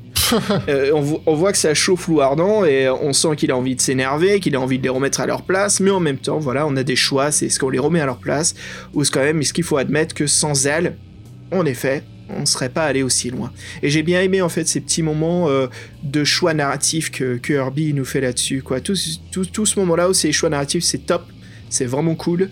Mais dès que c'est des épreuves de jet de dés euh, sur la fiche de personnage, euh, oh là là, c'est le truc, ça me passe au-dessus de la tête, j'en ai tellement un à quoi. Oui, puis c'est fastidieux parce que pourquoi faire. Euh, il te dit la planche fait 10 mètres, il faut faire un test toutes les tranches de 3 mètres tu sais que t'as quatre tests à faire. Euh, bon, bref. Euh, puis bon, les seuils de 10 avec un petit bonus si t'as plus de 50 dans la caractéristique qui est utilisée. Bon, bref. C'était, c'est, oui, c'était pas très intéressant. C'est un peu euh, genre, bah, vous voyez, vous faites des tests avec des caractéristiques différentes. C'est jeu de rôle, c'est bien. Bon, c'est un peu chiant. Et en fait, moi, c'est moi, un moment que j'ai préféré de l'aventure, en fait, c'est c'est un peu l'enquête ou comment on, doit chercher notre femme, en fin de compte. Et je crois qu'on a, on peut fouiller les dossiers de la police. Ou, ouais, tout au début du jeu, ouais, voilà, c'est sympa ça. Oui, voilà, et donc euh, sinon on trouvait des infos, et donc en fait on, va tomber sur le, le chancelier Nazar, qui était un dirigeant qui avait disparu, là qui est réapparu, lui dit non, non c'est normal, j'ai. Explique aux auditeurs justement qu'est-ce qui se passe, c'est quoi l'intrigue, parce que j'ai trouvé cool moi, c'était sympa. Oui, en fait, c'est ça, c'est qu'il y, a des notables qui disparaissent et qui reviennent, avec, euh, et puis, euh, soi-disant, ils n'ont pas disparu. Donc, lui, c'est sa, sa réponse. Il n'a pas disparu, il est parti à la chasse, il comprend pas pourquoi un tel ramdam. Nous, on voit quand même qu'il a une espèce de cicatrice euh, sur le front, et ça nous rappelle un assassin qui avait voulu nous tuer. Donc là. Dans le précédent volume, ouais. Ça, c'est cool. Oui, donc là, c'est ça, ça c'est bien quand il y a les, épisodes, les, volumes se, se, parlent entre eux. Et donc, on, a le choix de l'interroger. Si on le fait, ben, en fait, il est évasif, il nous ment. Et en fait, rapidement, il nous attaque. Donc déjà, euh, premier, euh, première surprise. En fait, c'est très important de tomber sur lui, parce qu'en fait, euh, cette aventure-là, c'est une aventure avec une énigme. Et donc là, on a un premier morceau de l'énigme qui est dans les cryptes dans les cryptes, dans les cryptes, qu'est-ce que ça veut dire? Et là, en fait, Louardon, c'est toute une réflexion. Et il en connaît, il dit qu'il en connaît deux dans le coin, celle des, des alchimistes ou des nécromanciens. Mais une qui, a une qui s'en souvient très bien, c'est celle du château Xandine, en fait de son passé, celle qu'on a qu'on connaît. Et donc là, en fait, euh, on va déjà choisir euh, quelle crypte, euh, dans lesquelles cryptes on va se rendre. Alors vois, c'est intéressant. Est-ce que toi, bon, moi j'ai quand même fait confiance à, il insiste un peu Herbie, donc j'ai pris les, les, les, cryptes d'autres enfance et du château Xandine. Mais est-ce que ça, est-ce qu'il y a un intérêt à aller voir les alchimistes ou les necromanciens? Je sais pas si tu as fait cette option-là, toi, Xavier. Non, je t'admets que en connaisseur Herbie, j'avais peur d'être face à des épreuves, donc j'ai évité ces parties narratives. Euh, mais je les ai quand même fait euh, pour, pour le podcast. En fait, euh, voilà, on a un petit moment, il y a quand même une page hein, de texte. Que, voilà, Louardon questionne les gens, mais on lui dit non, il y a rien. Et Louardon se rencontre et un, un, une, une, phrase qu'on voit souvent dans, dans ce livre, c'est retourner au ce qui vous renvoie au. Donc voilà, on retourne en fait à, à, à un paragraphe, euh, une bulle en fait, qui va nous renvoyer à un carrefour, voilà, qui nous renvoie dans un carrefour. Il y a plusieurs phases comme ça dans, dans ce, dans ce quatrième opus. Euh, Fred, on, autant en parler parce que là, tu as parlé justement de cette pierre. C'est qu'à savoir qu'à la fin de l'épreuve des Bene Gesserit, euh, je veux dire des Gegum, euh, on nous donne en fait un cristal avec quatre coins, donc qui est écrit POU dessus, P-O-U, et ah puis en dessous DC, voilà, D de Sassy. Et puis donc, le, cette pierre qu'on a eue là, comme tu as dit, hein, c'est Nazar, le chancelier, qui, euh, quand on questionne sur ses cicatrices, il, nous attaque d'un coup, euh, donc on le, tue et on trouve dans ses pas justement une autre pierre qui s'accroche au bas de cette pierre des Bene Gesserit, qui est donc, qui s'intitule, enfin qui est écrit dessus dans les cryptes. Donc voilà, on commence à voir que, ah ok, en fait cette pierre elle a quatre coins au total, voilà, j'ai le centre, j'ai récupéré celle du bas, il manque gauche, droite et le haut. Je dis ok, Bon, c'est sympa, moi j'aime bien, je retrouve un petit peu ces puzzles visuels euh, de, de, Herbie dans le premier Louardan, hein, ce fameux puzzle pour sortir des, des, euh, cryptes. Et euh, je lui dis, bon ok, donc Pou et d'ici sur la pierre du milieu, je sais que ça va être lié donc à une phrase avec dans les cryptes. Cool. Fred, juste avant ça, bah en fait, c'est pendant cette séquence-là que tu parles. Euh, tiens, pour moi, un moment que j'ai bien aimé dans l'histoire, c'est toute l'introduction. J'aime bien Louardan qui se lasse des préparatifs de mariage, que son chancelier euh, lui montre les offrandes de plusieurs guildes, d'ailleurs qui va revenir en jeu plus tard. Ça, c'est cool l'écriture de Herbie là-dessus. Et euh, il voit sa, sa, future mariée, son future épouse, hein, et il voit le roi Ulrich, euh, voilà, il, la trouve magnifique, euh, il parle au roi comme quoi, voilà, il est prêt à l'épouser, et je trouve ça cool. Et puis on nous parle d'Ulrich, on a développé Ulrich. D'ailleurs, dans ce livre, on développe pas mal les personnages secondaires, mais là, Freya, dans ce volume-là, on parle quasiment pas d'elle, quoi. C'est en gros ce que si je peux, si je dois te décrire Freya, Fred, je te dirais, Loardon la trouve magnifique. Et elle va l'épouser. C'est tout ce que je peux te dire sur elle. Je peux rien te dire d'autre. Si elle est, si elle est euh, charmante, si elle est euh, timide, si elle sait se battre, euh, je, rien quoi. Je, je, peux rien dire du tout sur ce personnage. Alors là, trois dimensions du perso, zéro quoi. C'est une dimension. C'est femme doit épouser homme. C'est l'archétype de la princesse. Voilà. Mais pire, Pire, parce qu'au moins Blanche-Neige, elle chante et elle a des amis qui sont des souris. Je sais pas, je peux te dire un peu plus d'elle, quoi. Là, je peux rien te dire sur fucking euh, Freya. Je peux rien te dire. Fuck, oui, bon, enfin, pardon, je peux rien te dire sur, sur Freya, putain, mais il y a rien à dire, quoi, c'est chiant. Donc, très décevant, et c'est un des points négatifs que je trouve de, de cette aventure, quoi. C'est quand même, parce que vous allez voir que comme elle se fait enlever, c'est notre objectif dans cette aventure du quatrième Loirdan, c'est de retrouver Freya. Donc quand on veut retrouver ce personnage, je trouve que ça vaut le coup de, de s'attacher un peu, tu sais, c'est le truc classique des films d'horreur, quoi. Si tu développes pas tes... dans un slasher, si tu développes pas les personnages qui sont autour du personnage principal, le, Final Girl, hein, t'as le, le, fumeur de joint, le, le jock, euh, voilà quoi, t'as l'artiste. Si tu les développes pas et quand ils meurent, t'en as rien à foutre. T'en as absolument un à cirer. Donc il faut les développer, il faut les rendre charmants, attirants, il faut les, les rendre empathiques. Euh, et, et, là, Freya, que dalle. Donc quand elle se enlever, chez Ok Herbie, bon, euh, c'est Princesse Toad Soul, quoi. Je... Elle est dans un autre château, il va falloir que je la sauve. Princesse Peach, je veux dire. Pas oui, Princesse Peach. Princesse Peach. Oui, mais c'est ça, c'est la... Peach Toadstool, ouais. Bref.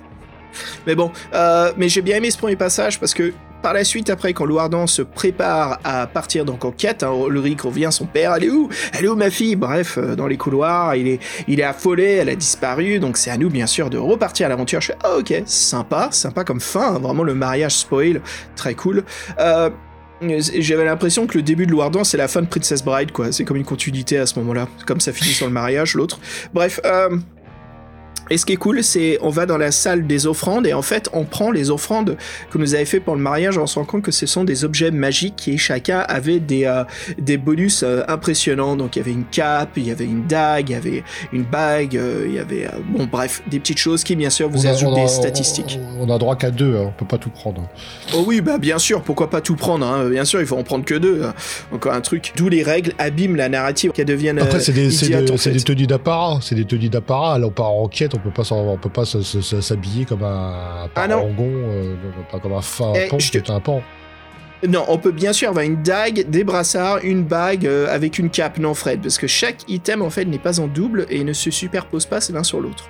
Oui, il y a tel pendentif, euh, celui qui te serre le front, les manchettes, la cape. bah, c'est ce que j'ai pris, ouais. Le pendentif pour donner des coups de boule et puis la cape, quoi. Donc, voilà, ça. J'ai essayé de. En fait, j'ai non, mais c'est ça. Tu connais pas ça? Euh, Le, le serre-tête pendentif, c'était une arme euh, médiévale euh, que pour donner. Enfin, c'était utilisé comme une arme médiévale pour donner des coups de boule en fait. Et comme il y avait une énorme perle au milieu du front, bah ça, ça enfonçait le, la tête de l'autre quoi. Donc ça, ça, ça le tuait. Bref, je sais pas. Moi, je voulais avoir un truc cool. Je me dis tiens, cap rouge avec serre-tête, ça faisait très louardant comme je l'imaginais dans le premier volume, avec la rencontre de de Baldar et tout ça, quoi, ce qui était vraiment sympa. Euh, mais ouais, voilà, moi, c'est, c'était un moment sympa. Euh, encore une fois, on retrouve quelque chose de cool aussi, euh, de vraiment, vraiment très sympa dans la narrative de Louardan, c'est des chapitres. Voilà, à certains moments, vous allez avoir un titre en grand, hein, en, bold, qui vous explique, voilà, bien sûr, vous rentrez dans une nouvelle phase de l'aventure. À la lecture, Louardan, c'est aussi cool parce que vous évoluez vos paragraphes, vous allez voir que des fois vous tournez même pas la page, le paragraphe se situe sur la page d'à côté euh, et vous sentez une progression à travers le livre comme si vous lisez un livre en fait. Euh, ça veut dire que bien sûr le, dernier chapitre va être vers la fin du livre, donc on reste dans ces, cette zone là quoi. C'est vrai que souvent avec Herbie, quand tu arrives au 100, tu sais que tu as passé une étape. Fred, à toi. Est-ce qu'il y a un moment qui t'a plu T'as envie de causer? On peut rentrer bah, dans la critique aussi, on peut parler un peu plus. Oui, bah après, euh, c'est un peu l'aventure, là, le chemin, le trajet. bon, il se passe des trucs, mais c'est pas non plus bon c'est pas non plus mirobolant. Moi je suis tombé sur un sur un géant. Euh, je suis tombé sur trois berserkers qui gardaient le pont. C'était les trois chevaliers noirs. Ouais. j'ai j'ai préféré les soudoyer que me les fighter. Un peu d'amour propre en moi. De toute façon je suis tellement blindé d'études je sais même plus comment je sais même pas comment il se balade avec 800 pièces d'or euh, non je sais pas. Bon, bref. Il a une carte de crédit. il a une carte de crédit où il a, il a un billet à ordre sur lui. Et donc en fait le but c'est de rejoindre Belgardium euh, une cité qu'on connaît la cité de on a tout retourné il y a 10 ans. Et donc c'est là où on a le fameux plan et là, on se dit chouette, chouette, chouette, beaucoup d'opportunités, on va avoir plein de textes, ça va se passer plein de trucs. Et en fin de compte, en fait, c'est juste euh, plein d'endroits parce que vous devez juste trouver euh, une personne et vous avez que deux possibilités de la trouver. Tout le reste, ah, c'était con ça. Tout le reste ne sert à rien, à strictement rien. Il y a euh, des moi, j'en ai, fait cinq d'affilée. Vous allez ici, allez, allez là. Bon, en fin de compte, il y a rien. Ah, vous allez ici, ah. il y a rien. Vous allez ici, il y a rien j'ai une critique très très ressemblable à la tienne. Hein. Regardons, alors là, c'est comme on disait dans les, la partie des illustrations, euh, les auditeurs dans le podcast, en fait, donc on a deux plans à la fin du livre. D'un, c'est la ville. Donc moi, je dis euh, Belgardium. Euh, Belgardium. On a la ville et donc euh, vous voyez des bâtiments dessinés comme les plans de Fred Shadowrun. Voilà, il y a des numéros dessus. C'est les numéros des paragraphes auxquels il faut se rendre on s'y rend et il se passe quelque chose. Et bah franchement, euh, les, même plus que les trois quarts du temps, quoi, il se passe que dalle, on est renvoyé au plan, je lui dis mais Herbie, je comprends pas ce que tu fais, il n'y a pas d'aventure, il se passe que dalle, et tu vois, je, pense par exemple aux rôdeurs de la nuit, quand on se balade dans un quartier, il y a énormément de possibilités de de, passer dans un, ébranchement de, de l'aventure, de vivre une mini-aventure par-ci, par-là, quelque chose qui sert au but ultime de l'endroit où on se trouve. Et ici, Herbie, euh, il m'a fait un coup, il m'a fait un coup, je suis allé à la taverne, et il me décrit une taverne euh, typique Heroic Fantasy, oh mais après il commence à, me décrire des personnages intéressants qui sont dans comme quoi ils ont peut-être quelque chose à dire. Alors je reste. frustration ultime cette scène-là. Mais oui, parce que finalement l'auberge de l'aventure, putain, c'est le truc de ouf, c'est là où tout se passe, oui, des personnages truculents. Putain, il te présente plein de gars, tu vas les voir. En fin de compte, bah eux ils sont trop affairés, lui il est trop bourré, lui il est trop dans l'ombre. Euh, vous retirez rien. Ah, vous allez voir le barman, euh, le barman il sait rien. Ah, quand vous barrez, il y a un mec qui se barre en même temps que vous. Voilà, pasta terminé, finito. C'est quoi ça? C'est quoi ça? Ouais, c'est la grosse déception, surtout que c'est ça, c'est qu'on est renvoyé. C'est un petit peu comme Verbi nous disait euh, Hey Xav Fred, il y a une super auberge, comme vous les aimez, avec plein de personnages cool. Il y a Elric de Bélin Borné, il y a Conan le Cimérien, il y a. Euh, comment il s'appelle euh, Shira. Shira. Shira, il y a même Jam et le hologramme qui sont sur la sur la la, la, la, piste, de danse au lieu que ça soit Cat fight, euh, Cat de fight. hurlant. Cat fight parce qu'il y a les Misfits euh, qui viennent d'arriver sur le plateau.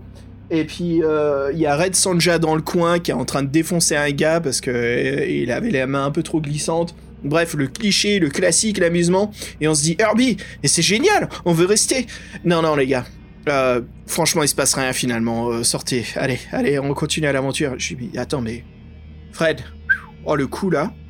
Ah oui, parce que moi j'ai tourné, j'en ai fait, attends, j'en ai fait, j'ai fait 1, 2, 3, 4, 5, 6, et là je tombe sur l'auberge. Bon, en fait, j'avais déjà la réponse qu'en fait, en fait, le but là-dedans, c'est de trouver euh, Yalena, un personnage féminin qu'on avait déjà rencontré, qui était, euh, à qui on, connaissait le père et tout ça. Moi, je suis tombé sur son frère qui m'a emmené à elle. Et après, donc, j'ai, il se passait, je pensais qu'il me fallait plus d'infos. En fait, il faut aller dans les cryptes de notre château, ça on le sait, hein, on n'a pas besoin d'être devin bah, pour savoir c'est... Ouais, c'est la fille de Baldar, euh, Baldar qui nous traitait de, de mangeurs de champignons dans le tout premier volume. Alors pour ceux qui connaissent pas la saga Louardan, c'est à savoir dans le premier, on est un homme euh, qui a été adopté par, euh, par un clan, mais qui est rejeté aussitôt, et c'est Baldar un petit peu qui nous retrouve abandonnés en train de bouffer des champignons, enfin en essayant de survivre. Et c'est un peu comme notre je sais pas Fred, c'est pas notre Obi-Wan Kenobi parce que ça je dirais que c'est notre père, le Seigneur Zandine. Euh, Xandine, mais euh, c'est, je sais pas si je peux faire une, réflexion Star Wars, mais c'est comme Luke qui rencontre un petit peu, euh, bah c'est comme l'hologramme de la princesse Leia. Voilà, c'est ça. C'est c'est quelqu'un qui nous dit en gros qu'on a un potentiel, il se passe des choses, il va se passer une aventure, il nous aide à se remettre sur nos pieds. Donc c'est pas du tout la princesse Leia en hologramme. Bref. c'est pas du tout ça, quoi. Je me rends compte que mon analogie ne marche absolument pas.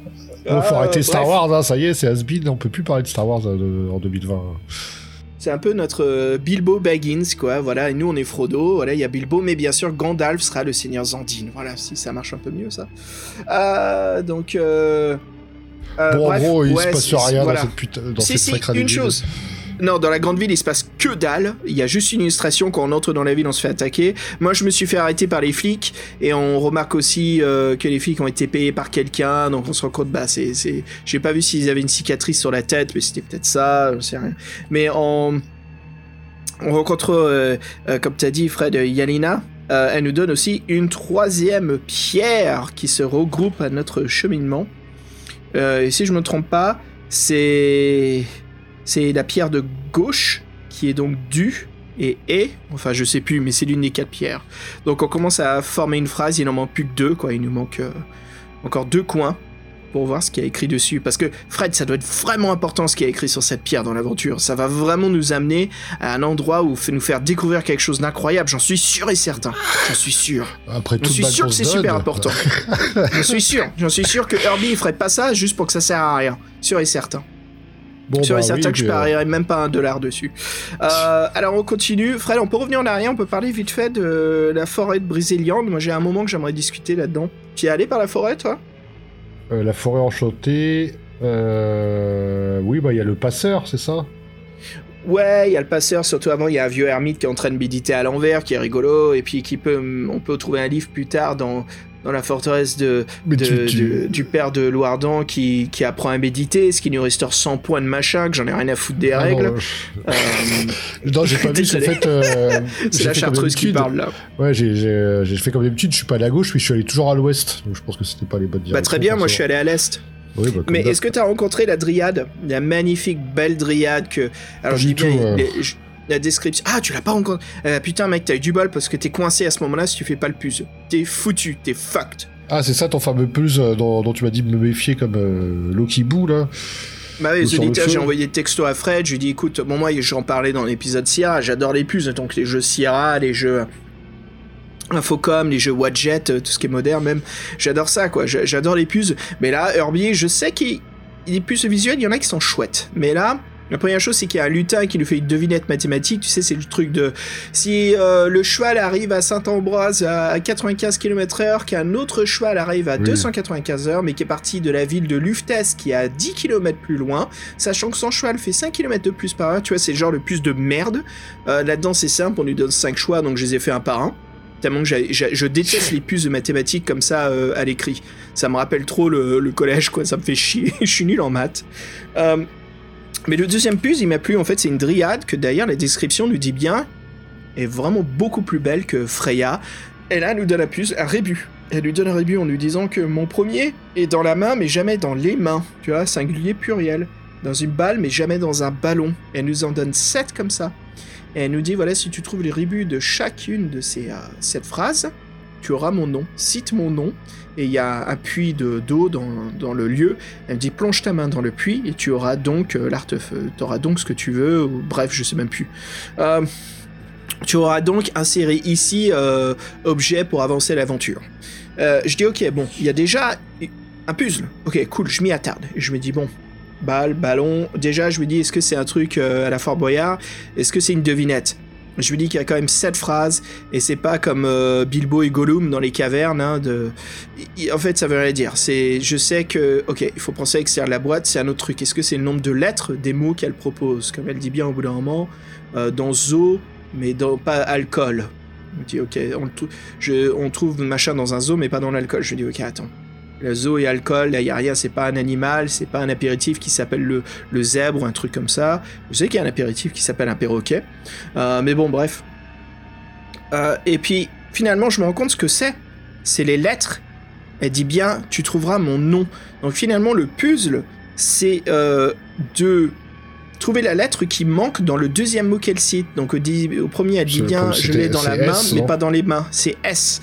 Donc le premier la première lettre de, son nom. Donc j'ai fait les 7 et j'ai eu Suzanne.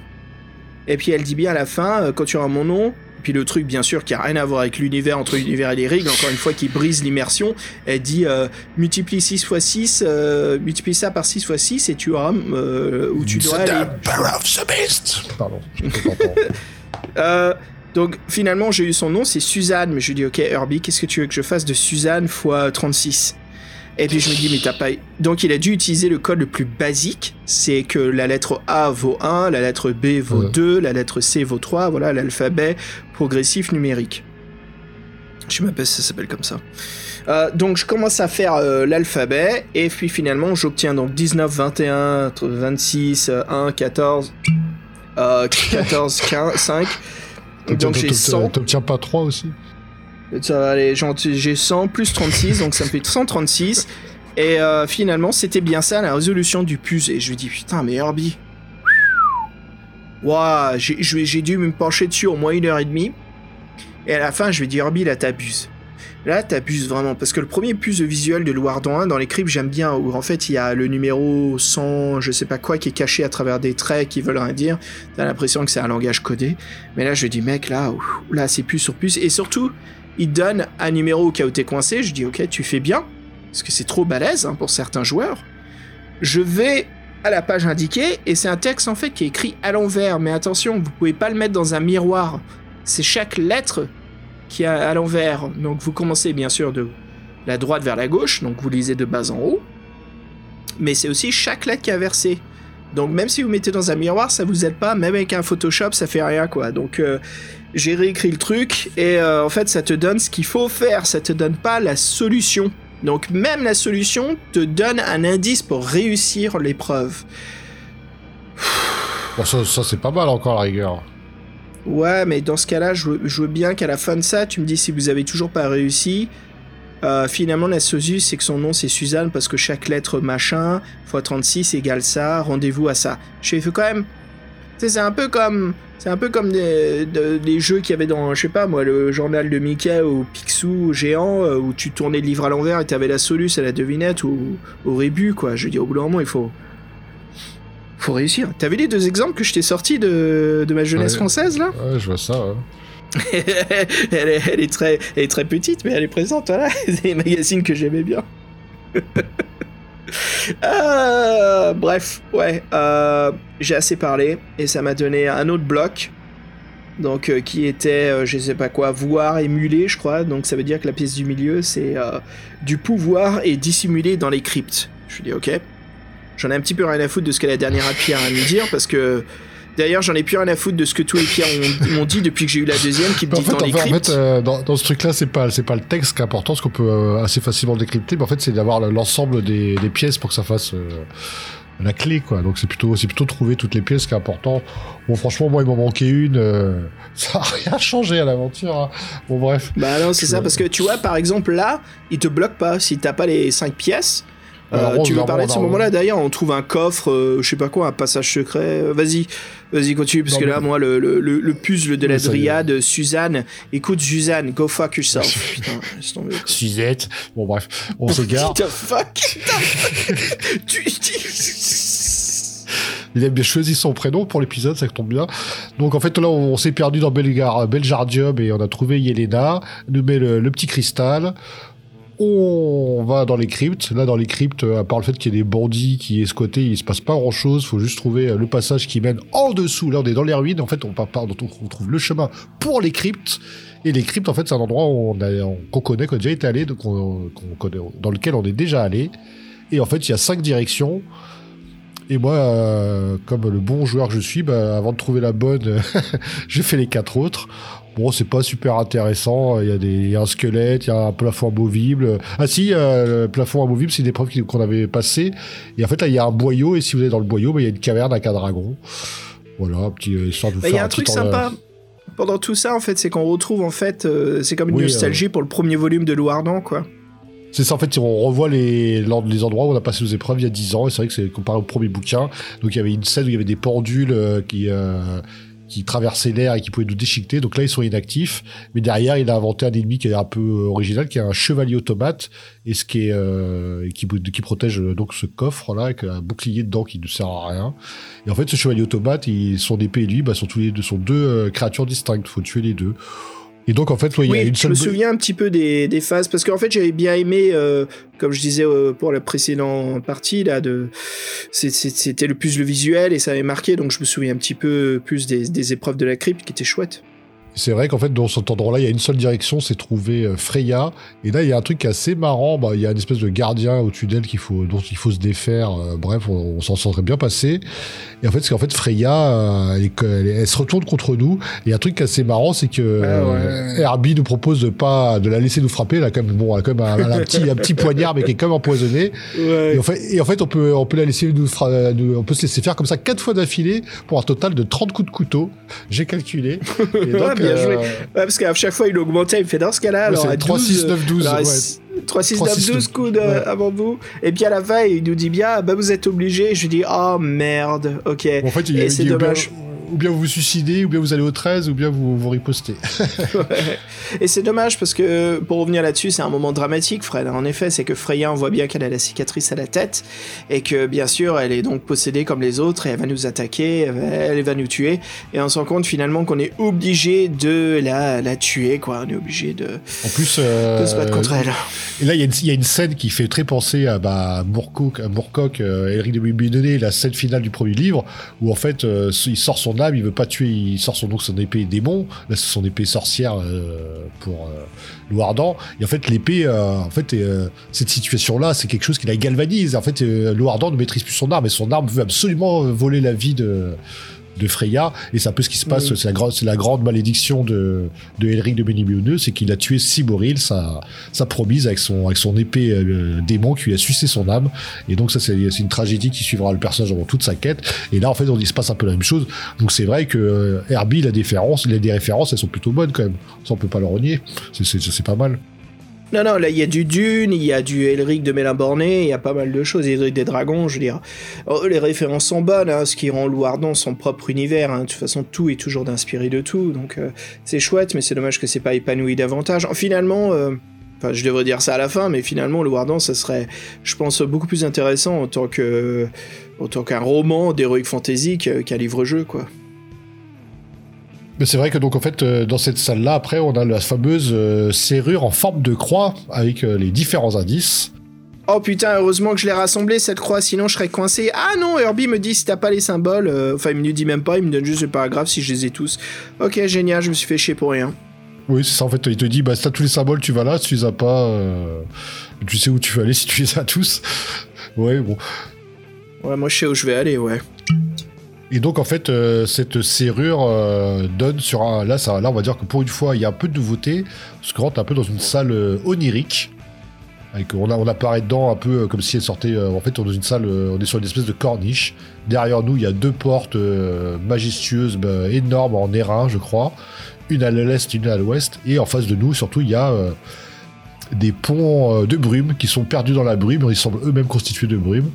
Et là, c'est assez marrant, s'il nous fait la même chose qu'avec avec Freya, c'est-à-dire qu'on peut essayer quatre fois d'ouvrir les portes derrière nous, et quatre fois on se prend un, éclair, et ce, pour les, deux portes.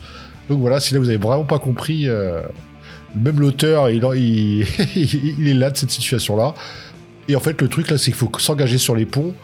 Et en fait, n'importe lequel euh, fera l'affaire, c'est juste qu'il faut euh, surmonter son appréhension initiale et se lancer en avant. Et là, par magie, les ponts, euh, les volutes de brume nous soutiennent, nous soutiennent. Mais euh, en fait, compte, euh, c'est bon.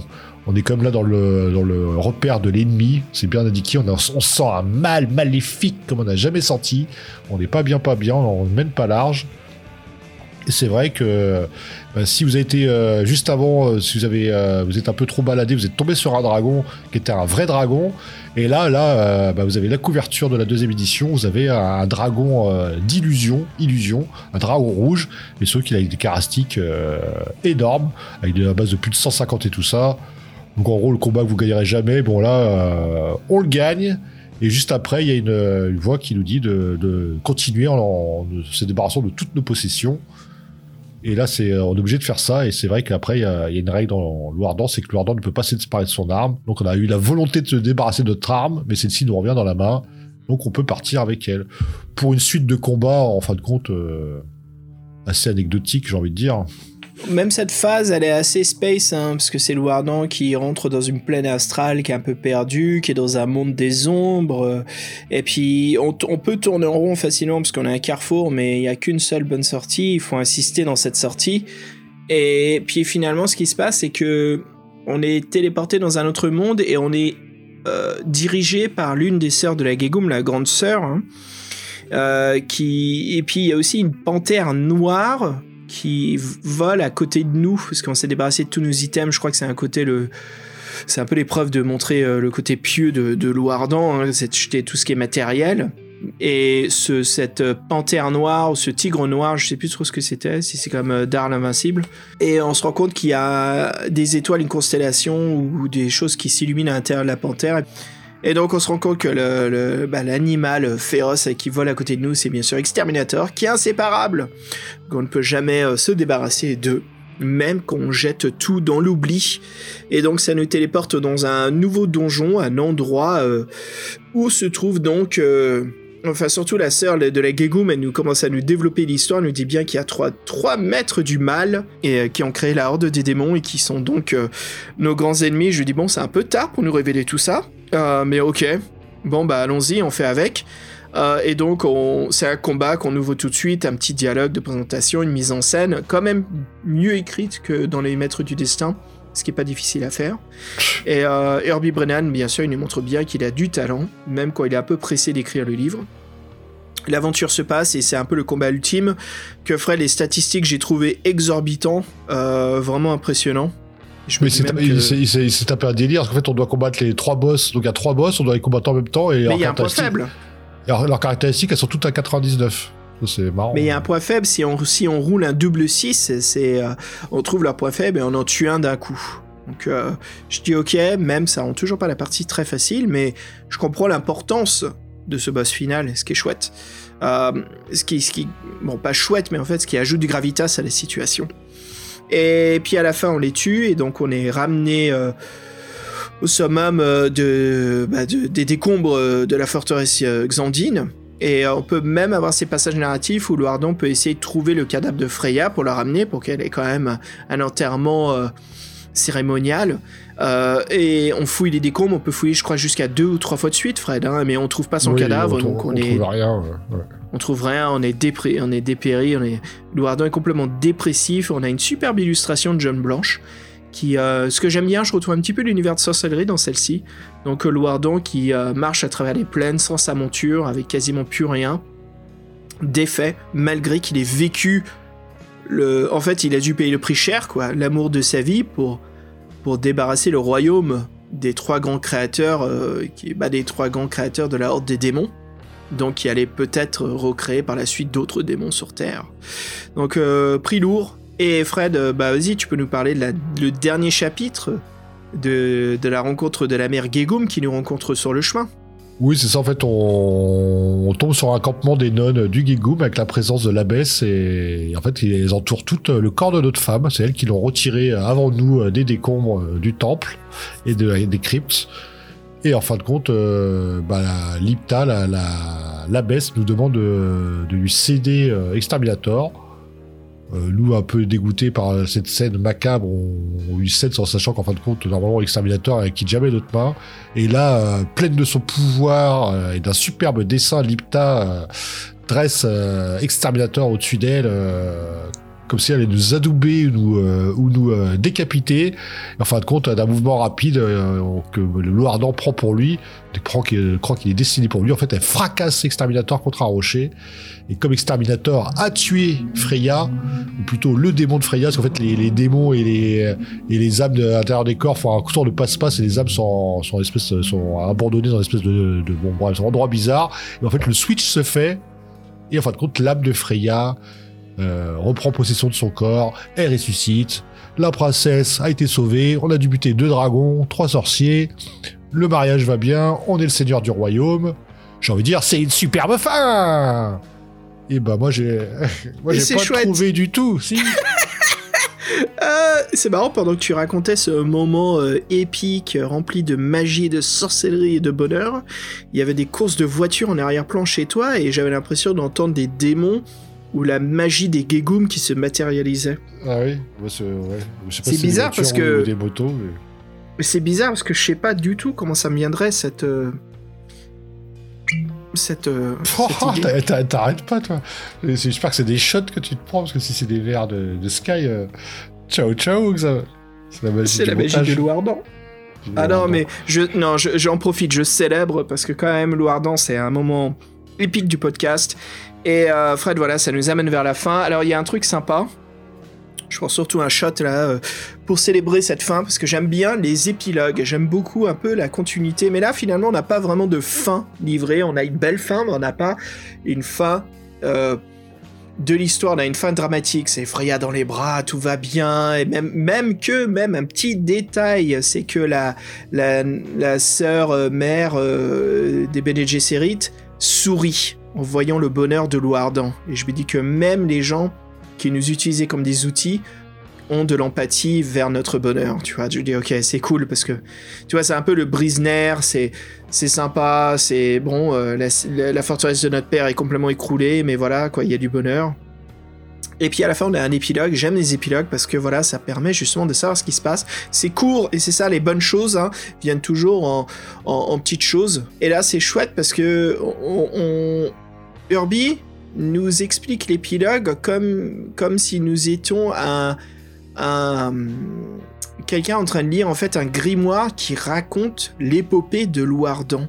On se rend compte qu'ils ont vécu avec Freya hors du royaume, loin de toute politique et d'intervention qu'ils ont vécu détachés de bah, tout ce qui leur a, euh, pendant des années, enfin pendant la vie de Loardan, leur a donné euh, tellement de, choses à faire et des tâches incroyables à accomplir que là, justement, il vit une vie paisible, une vie bien méritée, à une fille qui s'appelle Alia, euh, pardon, je veux dire une autre qui devient Gesserit. Non, attends, je me trompe encore une fois, qui est justement d'abomination et qui détruit le règne des Gegum, leur empire hein, de voilà.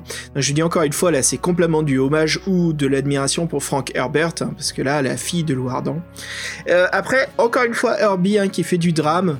Euh, bien sûr, Freya meurt. Euh, pas, très âgé, donc ce qui laisse Louardan pendant ces dernières années très pas aigri mais triste et qui devient conseiller. Encore une fois, il aide le peuple contre l'invasion des pirates. Euh, bref, on se rend compte qu'il y a une épopée là-dedans. Euh, et que voilà, il aura, qu'il aura sauvé le royaume encore une fois, qu'il aura eu un, rôle très important là-dedans. Et puis finalement, voici la, fin des recueils euh, de la saga de, de Louardan, bref. Mais j'aime bien ce côté où on lit tout via euh, l'écriture d'un registre historique vers un livre qui raconte l'histoire du, seigneur Xandine. Et je trouve que ça fait très ça fait épique ça fait épopée. Et finalement je me dis ok c'est cool. Qu'est-ce que j'en tire des maîtres du mal? Qu'est-ce qu'on en pense? Et Fred pour commencer j'ai envie de te dire j'ai l'impression que c'est Herbie qui a voulu acquérir ou créer le même statut qu'on retrouve chez Joe Dever, Lou Ardent, qui vit toujours aujourd'hui malgré le, décès de l'artiste, mais qui continue. Et que ce seigneur Magnakai euh, continue à vivre des aventures incroyables, que nous le retrouvons, mais bien sûr nous sommes. C'est pas grave parce que j'ai l'impression quand même d'être euh, malgré que c'est écrit à la troisième personne. Mais j'ai l'impression de trouver une version très short, pas aussi en fait, c'est dur, c'est dur parce que il faut que je me détache de Louardan parce que ce que je veux de Louardan existe dans, dans solitaire. Absolument. Donc je lui dis, ok, Louardan, je me détache. Donc qu'est-ce que je pense de Louardan en essayant de vraiment briser toute euh, comparaison? Bah, j'aime bien Louardan. J'aime bien cette saga. Je trouve qu'il y a, il y a quelque chose d'épique. Les couvertures jouent beaucoup là-dessus je le cache pas. Mais il y a cette façon d'écrire du Herbie qui est très présente, qui, est des fois euh, euh, présente sur plusieurs pages avant qu'on ait le choix, mais je trouve que ça joue. Mais finalement, au fur et à mesure des volumes, on se rend compte, il y a la taille de chaque volume, il devient de plus en plus mince, de plus en plus petit, et l'histoire se sont très compactés. Et surtout dans le troisième volume, hein, Fred, on a senti vraiment que c'était tronqué, euh, il y avait comme une accélération des faibles, on dirait qu'on forçait un petit peu le moment climax, euh, le, climax de l'histoire, avec les chevaliers d'or sur la colline, là, euh, ce que je retiens. mais au final, les, maîtres du mal, bah, c'est une fin inattendue, qui est un peu bâclée, mais on trouve quand même de bonnes choses à l'intérieur et et, finalement, ça me fait aimer un, peu plus Louardan, malgré que bien sûr c'est rempli de défauts. Il y a quand même, il y a quand même quelque chose de vraiment super. Je trouve qu'il y a énormément de matière à, apprendre pour la création d'un univers de, livre-jeu en continuité. Je trouve qu'il y a pas mal de choses à apprendre. Des erreurs, mais aussi euh, des réussites. Il y a beaucoup de choses qui marchent euh, et que, que Herbie, euh, bien sûr, excelle surtout dans sa narrative. Euh, bah, bah, moi, euh, je suis très déçu. Voilà, je, je trouvais ça sans saveur, sans imagination. Euh, je trouve que c'est c'est pas un bon final. L'histoire de la princesse à sauver avec les dragons, c'est archi connu. les références, les moments les moments sympas, c'est des références à des trucs qu'on connaît déjà. moi, je suis très déçu. Les, des bonnes idées qui sont les, les mondes ouverts entre guillemets, les, les deux trois endroits ouverts en fin de compte, c'est ouvert, mais pour que dalle, parce qu'en fin de compte, c'est pas vraiment ouvert, c'est juste euh, pour te distraire quelques instants avant d'aller à l'endroit vraiment important. Les bandits dans les ruines, ils servent à rien. Euh... Ouais, t'as as raison. En fait, le pro, c'est que l'utilisation des plans, c'est tellement une bonne idée mais la façon dont c'est utilisé ici, exploité, est, vraiment pas intéressant du tout. Parce qu'à chaque fois, en fait, c'est de se rendre pour se dire, vous avez choisi le mauvais, retournez en arrière, choisissez-en un autre. Et je dis, mais ça sert à quoi dans ce cas-là d'avoir un plan? Autant que tu me fasses un carrefour euh, comme les précédents chapitres du livre. Ouais, euh, ça, ça, marche bien quand il fait des chapitres carrefour. Il y en a plusieurs au fur et à mesure de l'aventure. Euh, tu retournes souvent. ça, c'est sympa, ça fonctionne bien. Moi, je dis pas, ces, bouquins, ils sont assez bien. On va dire, souvent par l'architecture d'un livre, bah lui, son architecture, elle est bien faite. Après, euh, moi, franchement, non, je. Je pas que c'est de l'ennui, c'est pas, c'est pas ça que je veux dire, mais, euh, dans les autres Louardans, franchement, en fait, moi, dans celui-ci, j'étais tellement été un peu euh, tout de suite c'est très difficile tout de suite c'est euh, c'est infaisable. Et donc tout de suite en fait tu euh, tu te mets à bon un peu à, à zapper. Et moi ce que j'ai bien aimé dans les autres autres Loardans c'était utiliser mes pouvoirs magiques regarder quel objet me fait tester comme de battre le gars puis de temps en temps quand il arrive spécial bah tu tapes le coup tu sais comme tu disais les boss on peut les tuer sur des 12 tu fais tu fais le 12 t'es content tu vois. Et bah, j'avais quand même un petit côté jeu de rôle mais là, dans celui-ci, non, j'ai enchaîné les combats. Euh, tout est, super difficile. Les, ennemis que tu rencontres ont des caractéristiques qui sont. Lui, il te le dit de toute façon, euh, Brennan, parce que Brennan, il parle un peu avec le lecteur. Il fait Bon, bah, normalement, euh, le combat, vous pouvez pas survivre, mais si jamais vous survivez, euh, rendez-vous au machin. Ah, là, ce combat-là, il y a sûrement que le Wardan va trépasser. Donc, lui-même te dit en gros que c'est impossible. Qu'en gros, bah, si t'as réussi, c'est que sûrement t'as triché, mais bon, comme il te dit où aller, bah, t'y vas, quand t'as envie d'avancer.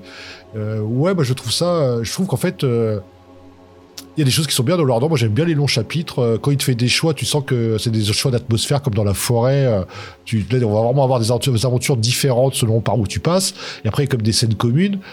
Mais j'ai trouvé ça, euh, je trouvais ça plat, quoi. Je sais pas, ça, manque de, ça manque de relief. Les endroits les plus sympas, c'est les endroits qu'on connaît déjà. Euh, ouais, les dragons, quoi. Foutre un dragon. Bah, après, que ça du ciné se jette sur nous pour nous tuer, ça, c'est, ça, c'est un peu, ça, c'est un peu on va dire, euh, singulier. Moi, franchement, la, scène dans le monde onirique, je trouvais que les descriptions étaient bien faites. Mais euh, bon, c'est un peu, euh, on comprenait pas trop ce qui se passait. En fait, les ennemis quand ils arrivent, ils sont pas vraiment mis en valeur. juste avec cette salle de miroir où d'ailleurs il y a un combat qui bug un peu, parce qu'on fait un combat contre deux démons, c'est c'est pratiquement le même combat. J'ai pas trop compris. Bref, et ça doit. Donc en fait, moi je trouve bah, je trouve que c'est moi c'est peut-être euh, dans le premier j'avais aimé ce qu'on découvrait le deuxième les cris de la terreur t'as comme les épreuves t'avais euh, tu t'apprenais la magie c'est sympa le troisième il y avait une espèce d'enchaînement mais je me souviens de la scène finale on était le Uber euh, Louardan quoi je m'en souviens j'ai encore les caractéristiques on était euh, à un niveau supérieur quoi dans, dans, dans, au niveau des dieux presque et là bah ouais princesse dragon méchant euh, tes objets, t'en as toute une tripotée, tu utilises même plus. Là, on te fait récupérer. À la fin, tu les jettes dans le vide. Ouais, de toute façon, tu jettes tout dans le vide. franchement, moi, je trouve juste qu'il s'est, racheté un peu sur la scène finale où j'ai trouvé un peu de, singularité, un peu d'imagination, de, ça changeait. Après, le, le, le totem, euh, totem euh, onirique qui nous parle, bah, ça fait aussi beaucoup penser à la voix du tigre. Et c'est vrai que dans la voix du tigre, ces scènes-là sont beaucoup mieux amenées aussi, sont beaucoup plus intéressantes. Donc euh, c'est vrai que moi, dans l'un dans l'autre, cet épisode de Loire je trouve à bien des égards très très très décevant. Et ouais, et puis que le, gros, j'ai déjà regardé dans les premiers bouquins, on combat pas tant que ça. Hein. C'est à partir du 3 que ça devient un peu nawak. Et là, le 4, euh, de toute façon, à un moment, euh, ouais, c'est. Euh... En fait, à la fin, vous enchaînez les boss, quoi. C'est ça. Donc. Ah, un truc aussi que j'ai trouvé dégueulasse. Après, je sais pas si c'est passé pour toi. Parce que donc, normalement, vous savez, il y a un système d'expérience à Louardan. Donc, quand vous butez un ennemi, vous gagnez un point d'habilité. Ça augmente vos points de vie, tout ça pour passer les épreuves finales, pour combattre les, euh, pour combattre euh, les, les, trois sorciers maléfiques, les méchants, méchants, méchants, il, euh, Brennan nous demande combien de points de vie on a. Est-ce qu'on en a plus de 600 et moi, je me dis, je suis à peine à la moitié, je suis à, je suis à peine à la moitié de 600. Bah oui, parce qu'on s'en prend tellement des dégâts avant ça, et puis en fait, si on n'a pas. Même pas, même pas, c'est, c'est même pas tes points de vie que tu as actuellement, c'est tes points de vie max. Quel est ton total de points de vie max? Il, il, il t'annonce 600, mais pour avoir 600 points de vie, c'est-à-dire que dès le début de la création du personnage, t'as fait des sacrés scores. Parce qu'en fait, tu peux pas avoir 6. Moi, je sais pas, j'ai 33 en expérience, c'est-à-dire j'ai buté, buté 33 ennemis euh, euh, sur mes 4 aventures.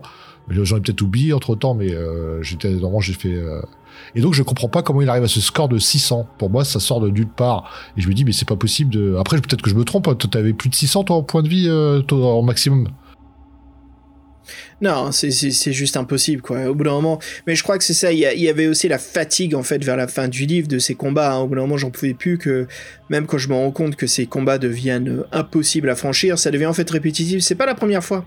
C'est pas la première fois que Herbie me montre quelque chose qui me fait rouler les yeux, quoi. C'est juste, euh, ouais, ok, encore une fois, un truc impossible, infaisable. C'est pas nouveau, Herbie, là. C'est pas nouveau. Bah, c'est vrai que dès le début d'aventure, c'était comme ça. T'avais les épreuves de, la Guégoube, elles étaient euh, pratiquement infaisables. infaisables. bah, voilà, comme tu disais dans le volume 3 aussi. Hein. Hmm. Et c'est ça, je t'écoutais parler, c'est ça, quoi. C'est. Ah, j'ai envie de dire, je crois que je, crois que j'arrive à retrouver mes émotions dans ce, ce quatrième volume, comme on les expliquait, c'est que c'est une fin satisfaisante à un quatrième volume amer. Oui, c'est ça, voilà, c'est un peu ça. il, se rattrape un peu à la fin, mais. Euh, J'essaie de faire du Rochefoucauld, mais laisse tomber, quoi. J'y arriverai pas, mais, mais c'est ça, quoi. Je me dis, ici, comment je peux dire ça aussi. Euh, je peux être aussi. sortir mes émotions. Voilà, c'est ça, quoi. C'est parce que. Ce que je lui dis, je t'écoute parler et je dis, en effet, il y a. T'as absolument raison dans tout ça. Il y a des, des points auxquels euh, je faisais pas attention, d'autres, bien sûr, qui sont direct dans le visage. Je dis, t'as raison, quoi. C'est. Mais il y a quelque chose que j'aime. Et quelque chose que j'aime beaucoup de cet univers, et en fait, c'est, c'est le monde. J'aime beaucoup le héros, le monde, et l'histoire, et le drame. Les, la difficulté que parcourt Louardan. Et aujourd'hui, bien sûr, dans les médias et les films que nous consommons, euh, surtout les films de masse, hein, les, nos héros ont souvent peu de drames ne, vivent pas de difficultés. Hein. Tout le monde devient un peu trop invincible. Hein. Tout le monde ressuscite quand il meurt, bref. Et ce que j'aime bien de Louardan, c'est qu'il y a de la perte malgré à la fin, bien sûr. Je me contredis là, sa femme Freya revient, mais il y a une raison, c'est que il y a le pouvoir de Bene Gesserit qui peuvent faire ça qu'une fois. Et d'ailleurs, on, l'a on le mérite ce pouvoir parce qu'on a tellement, euh, on s'est tellement abaissé devant ces, ces nonnes sorcières, on a tellement morflé à cause d'elles que, que c'est le minimum euh, syndical qu'elles peuvent nous redonner. Bref. Euh, il y a quelque chose que j'aime bien, quoi. Et, je retrouve ça dans d'autres œuvres aussi qui sont pas des livres-jeux de fantasy où l'aventure, la façon dont ça se développe, c'est amer. Quand je dis amer, voilà, c'est ah, c'est pas ce que je voulais. En fait, c'est pas ce qu'on veut, quoi. C'est pas la fin qu'on voulait et on sent qu'on méritait mieux. Parce qu'on dit souvent, hein, c'est pas ce qu'on voulait, enfin, mais c'est ce qu'on a mérité. Mais là, non, parce que Herbie, on était avec toi du début jusqu'à la fin, quoi. Et là, je sens que c'est, vu la taille des volumes qui rétrécissent, je spécule entièrement, mais j'ai l'impression qu'Herbie voyait que ça marchait pas. Et donc, c'était un peu la fatigue de l'écriture. Je comprends, quand l'artiste fatigue, euh, c'est normal, quoi. C'est difficile de travailler avec le cœur quand, on sait que ça marche pas, qu'on n'a plus trop l'émotion de le faire. Euh.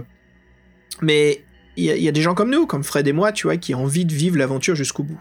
voilà, je dirais ça. Hein, c'est un quatrième volume euh, et, amer, quoi, avec une, aventure. Euh, enfin bref, comme je l'ai beaucoup mieux dit tout à l'heure, hein, ça sortait vraiment du cœur, quoi. Mais euh, voilà, les maîtres du mal, quoi. quelle déception, malgré que bah on aime, on aime Louardan, quoi.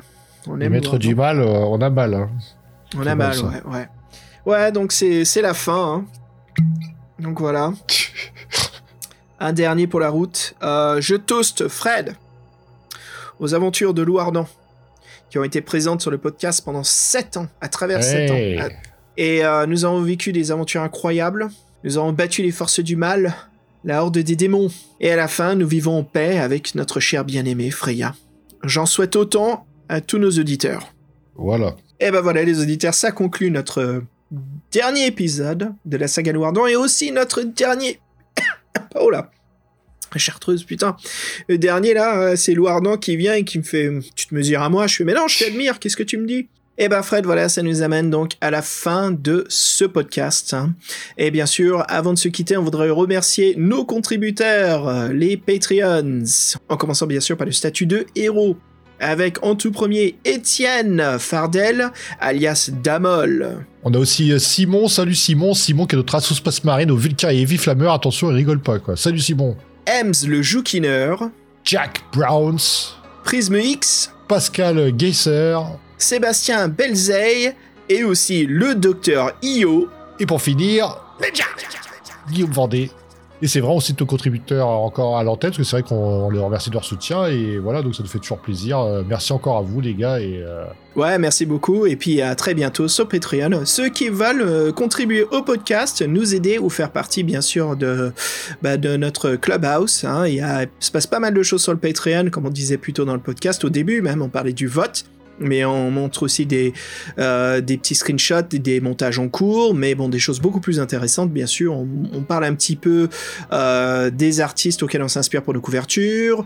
On a aussi des let's play, et puis bientôt, là, enfin, normalement, quand il y aura ce podcast en ligne, il y aura donc notre fameuse vidéo où nous jouons tous donc à Space Crusade. Et oui, d'ailleurs, il fallait que je le mentionne, certains de vous les auditeurs m'ont demandé si j'avais reçu les requests. J'avais parlé de ça dans un précédent épisode qui avait donc un Kickstarter ou un équivalent euh, crowdfunding Hasbro pour ressusciter. Je sais pas comment ils ont fait, ils ont fallu les droits pour refaire, euh, recréer donc HeroQuest avec euh, quelques extensions. Oui, je l'ai bien reçu, mais il faut que je me l'envoie parce que c'est à une autre adresse. Donc, euh, pour l'instant, c'est au show chez un ami, chez lui. Je lui ai demandé d'ouvrir le carton et de regarder un petit peu et de prendre des photos. Et en fait, c'est bien sûr donc une mise à jour, mais c'est bien les mêmes règles, le même système d'HeroQuest précédent, avec les extensions qui ont bien sûr leur propre figurine, pas mal de petites choses.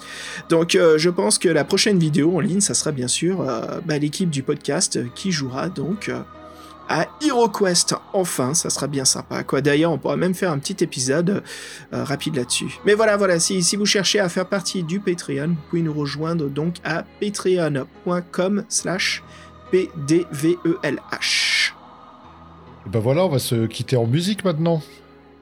Ouais, on se quitte en musique, Fred. Eh ben écoute, je te propose pour finir l'année, comme c'était du loup ardent, du power metal, je te propose un autre groupe intitulé Smolder avec leur titre Dream Quest Ends. Oui, Ardent, les couvertures euh, font penser au, froid, à, la neige, aux tempêtes. Et ben voilà, là c'est la scène, euh, c'est la scène canadienne. Donc régalez-vous et frissonnez de plaisir avec nous. Allez, on vous dit à très bientôt en 2022. À l'année prochaine. Merci à tous les auditeurs. Salut tout le monde. Ciao.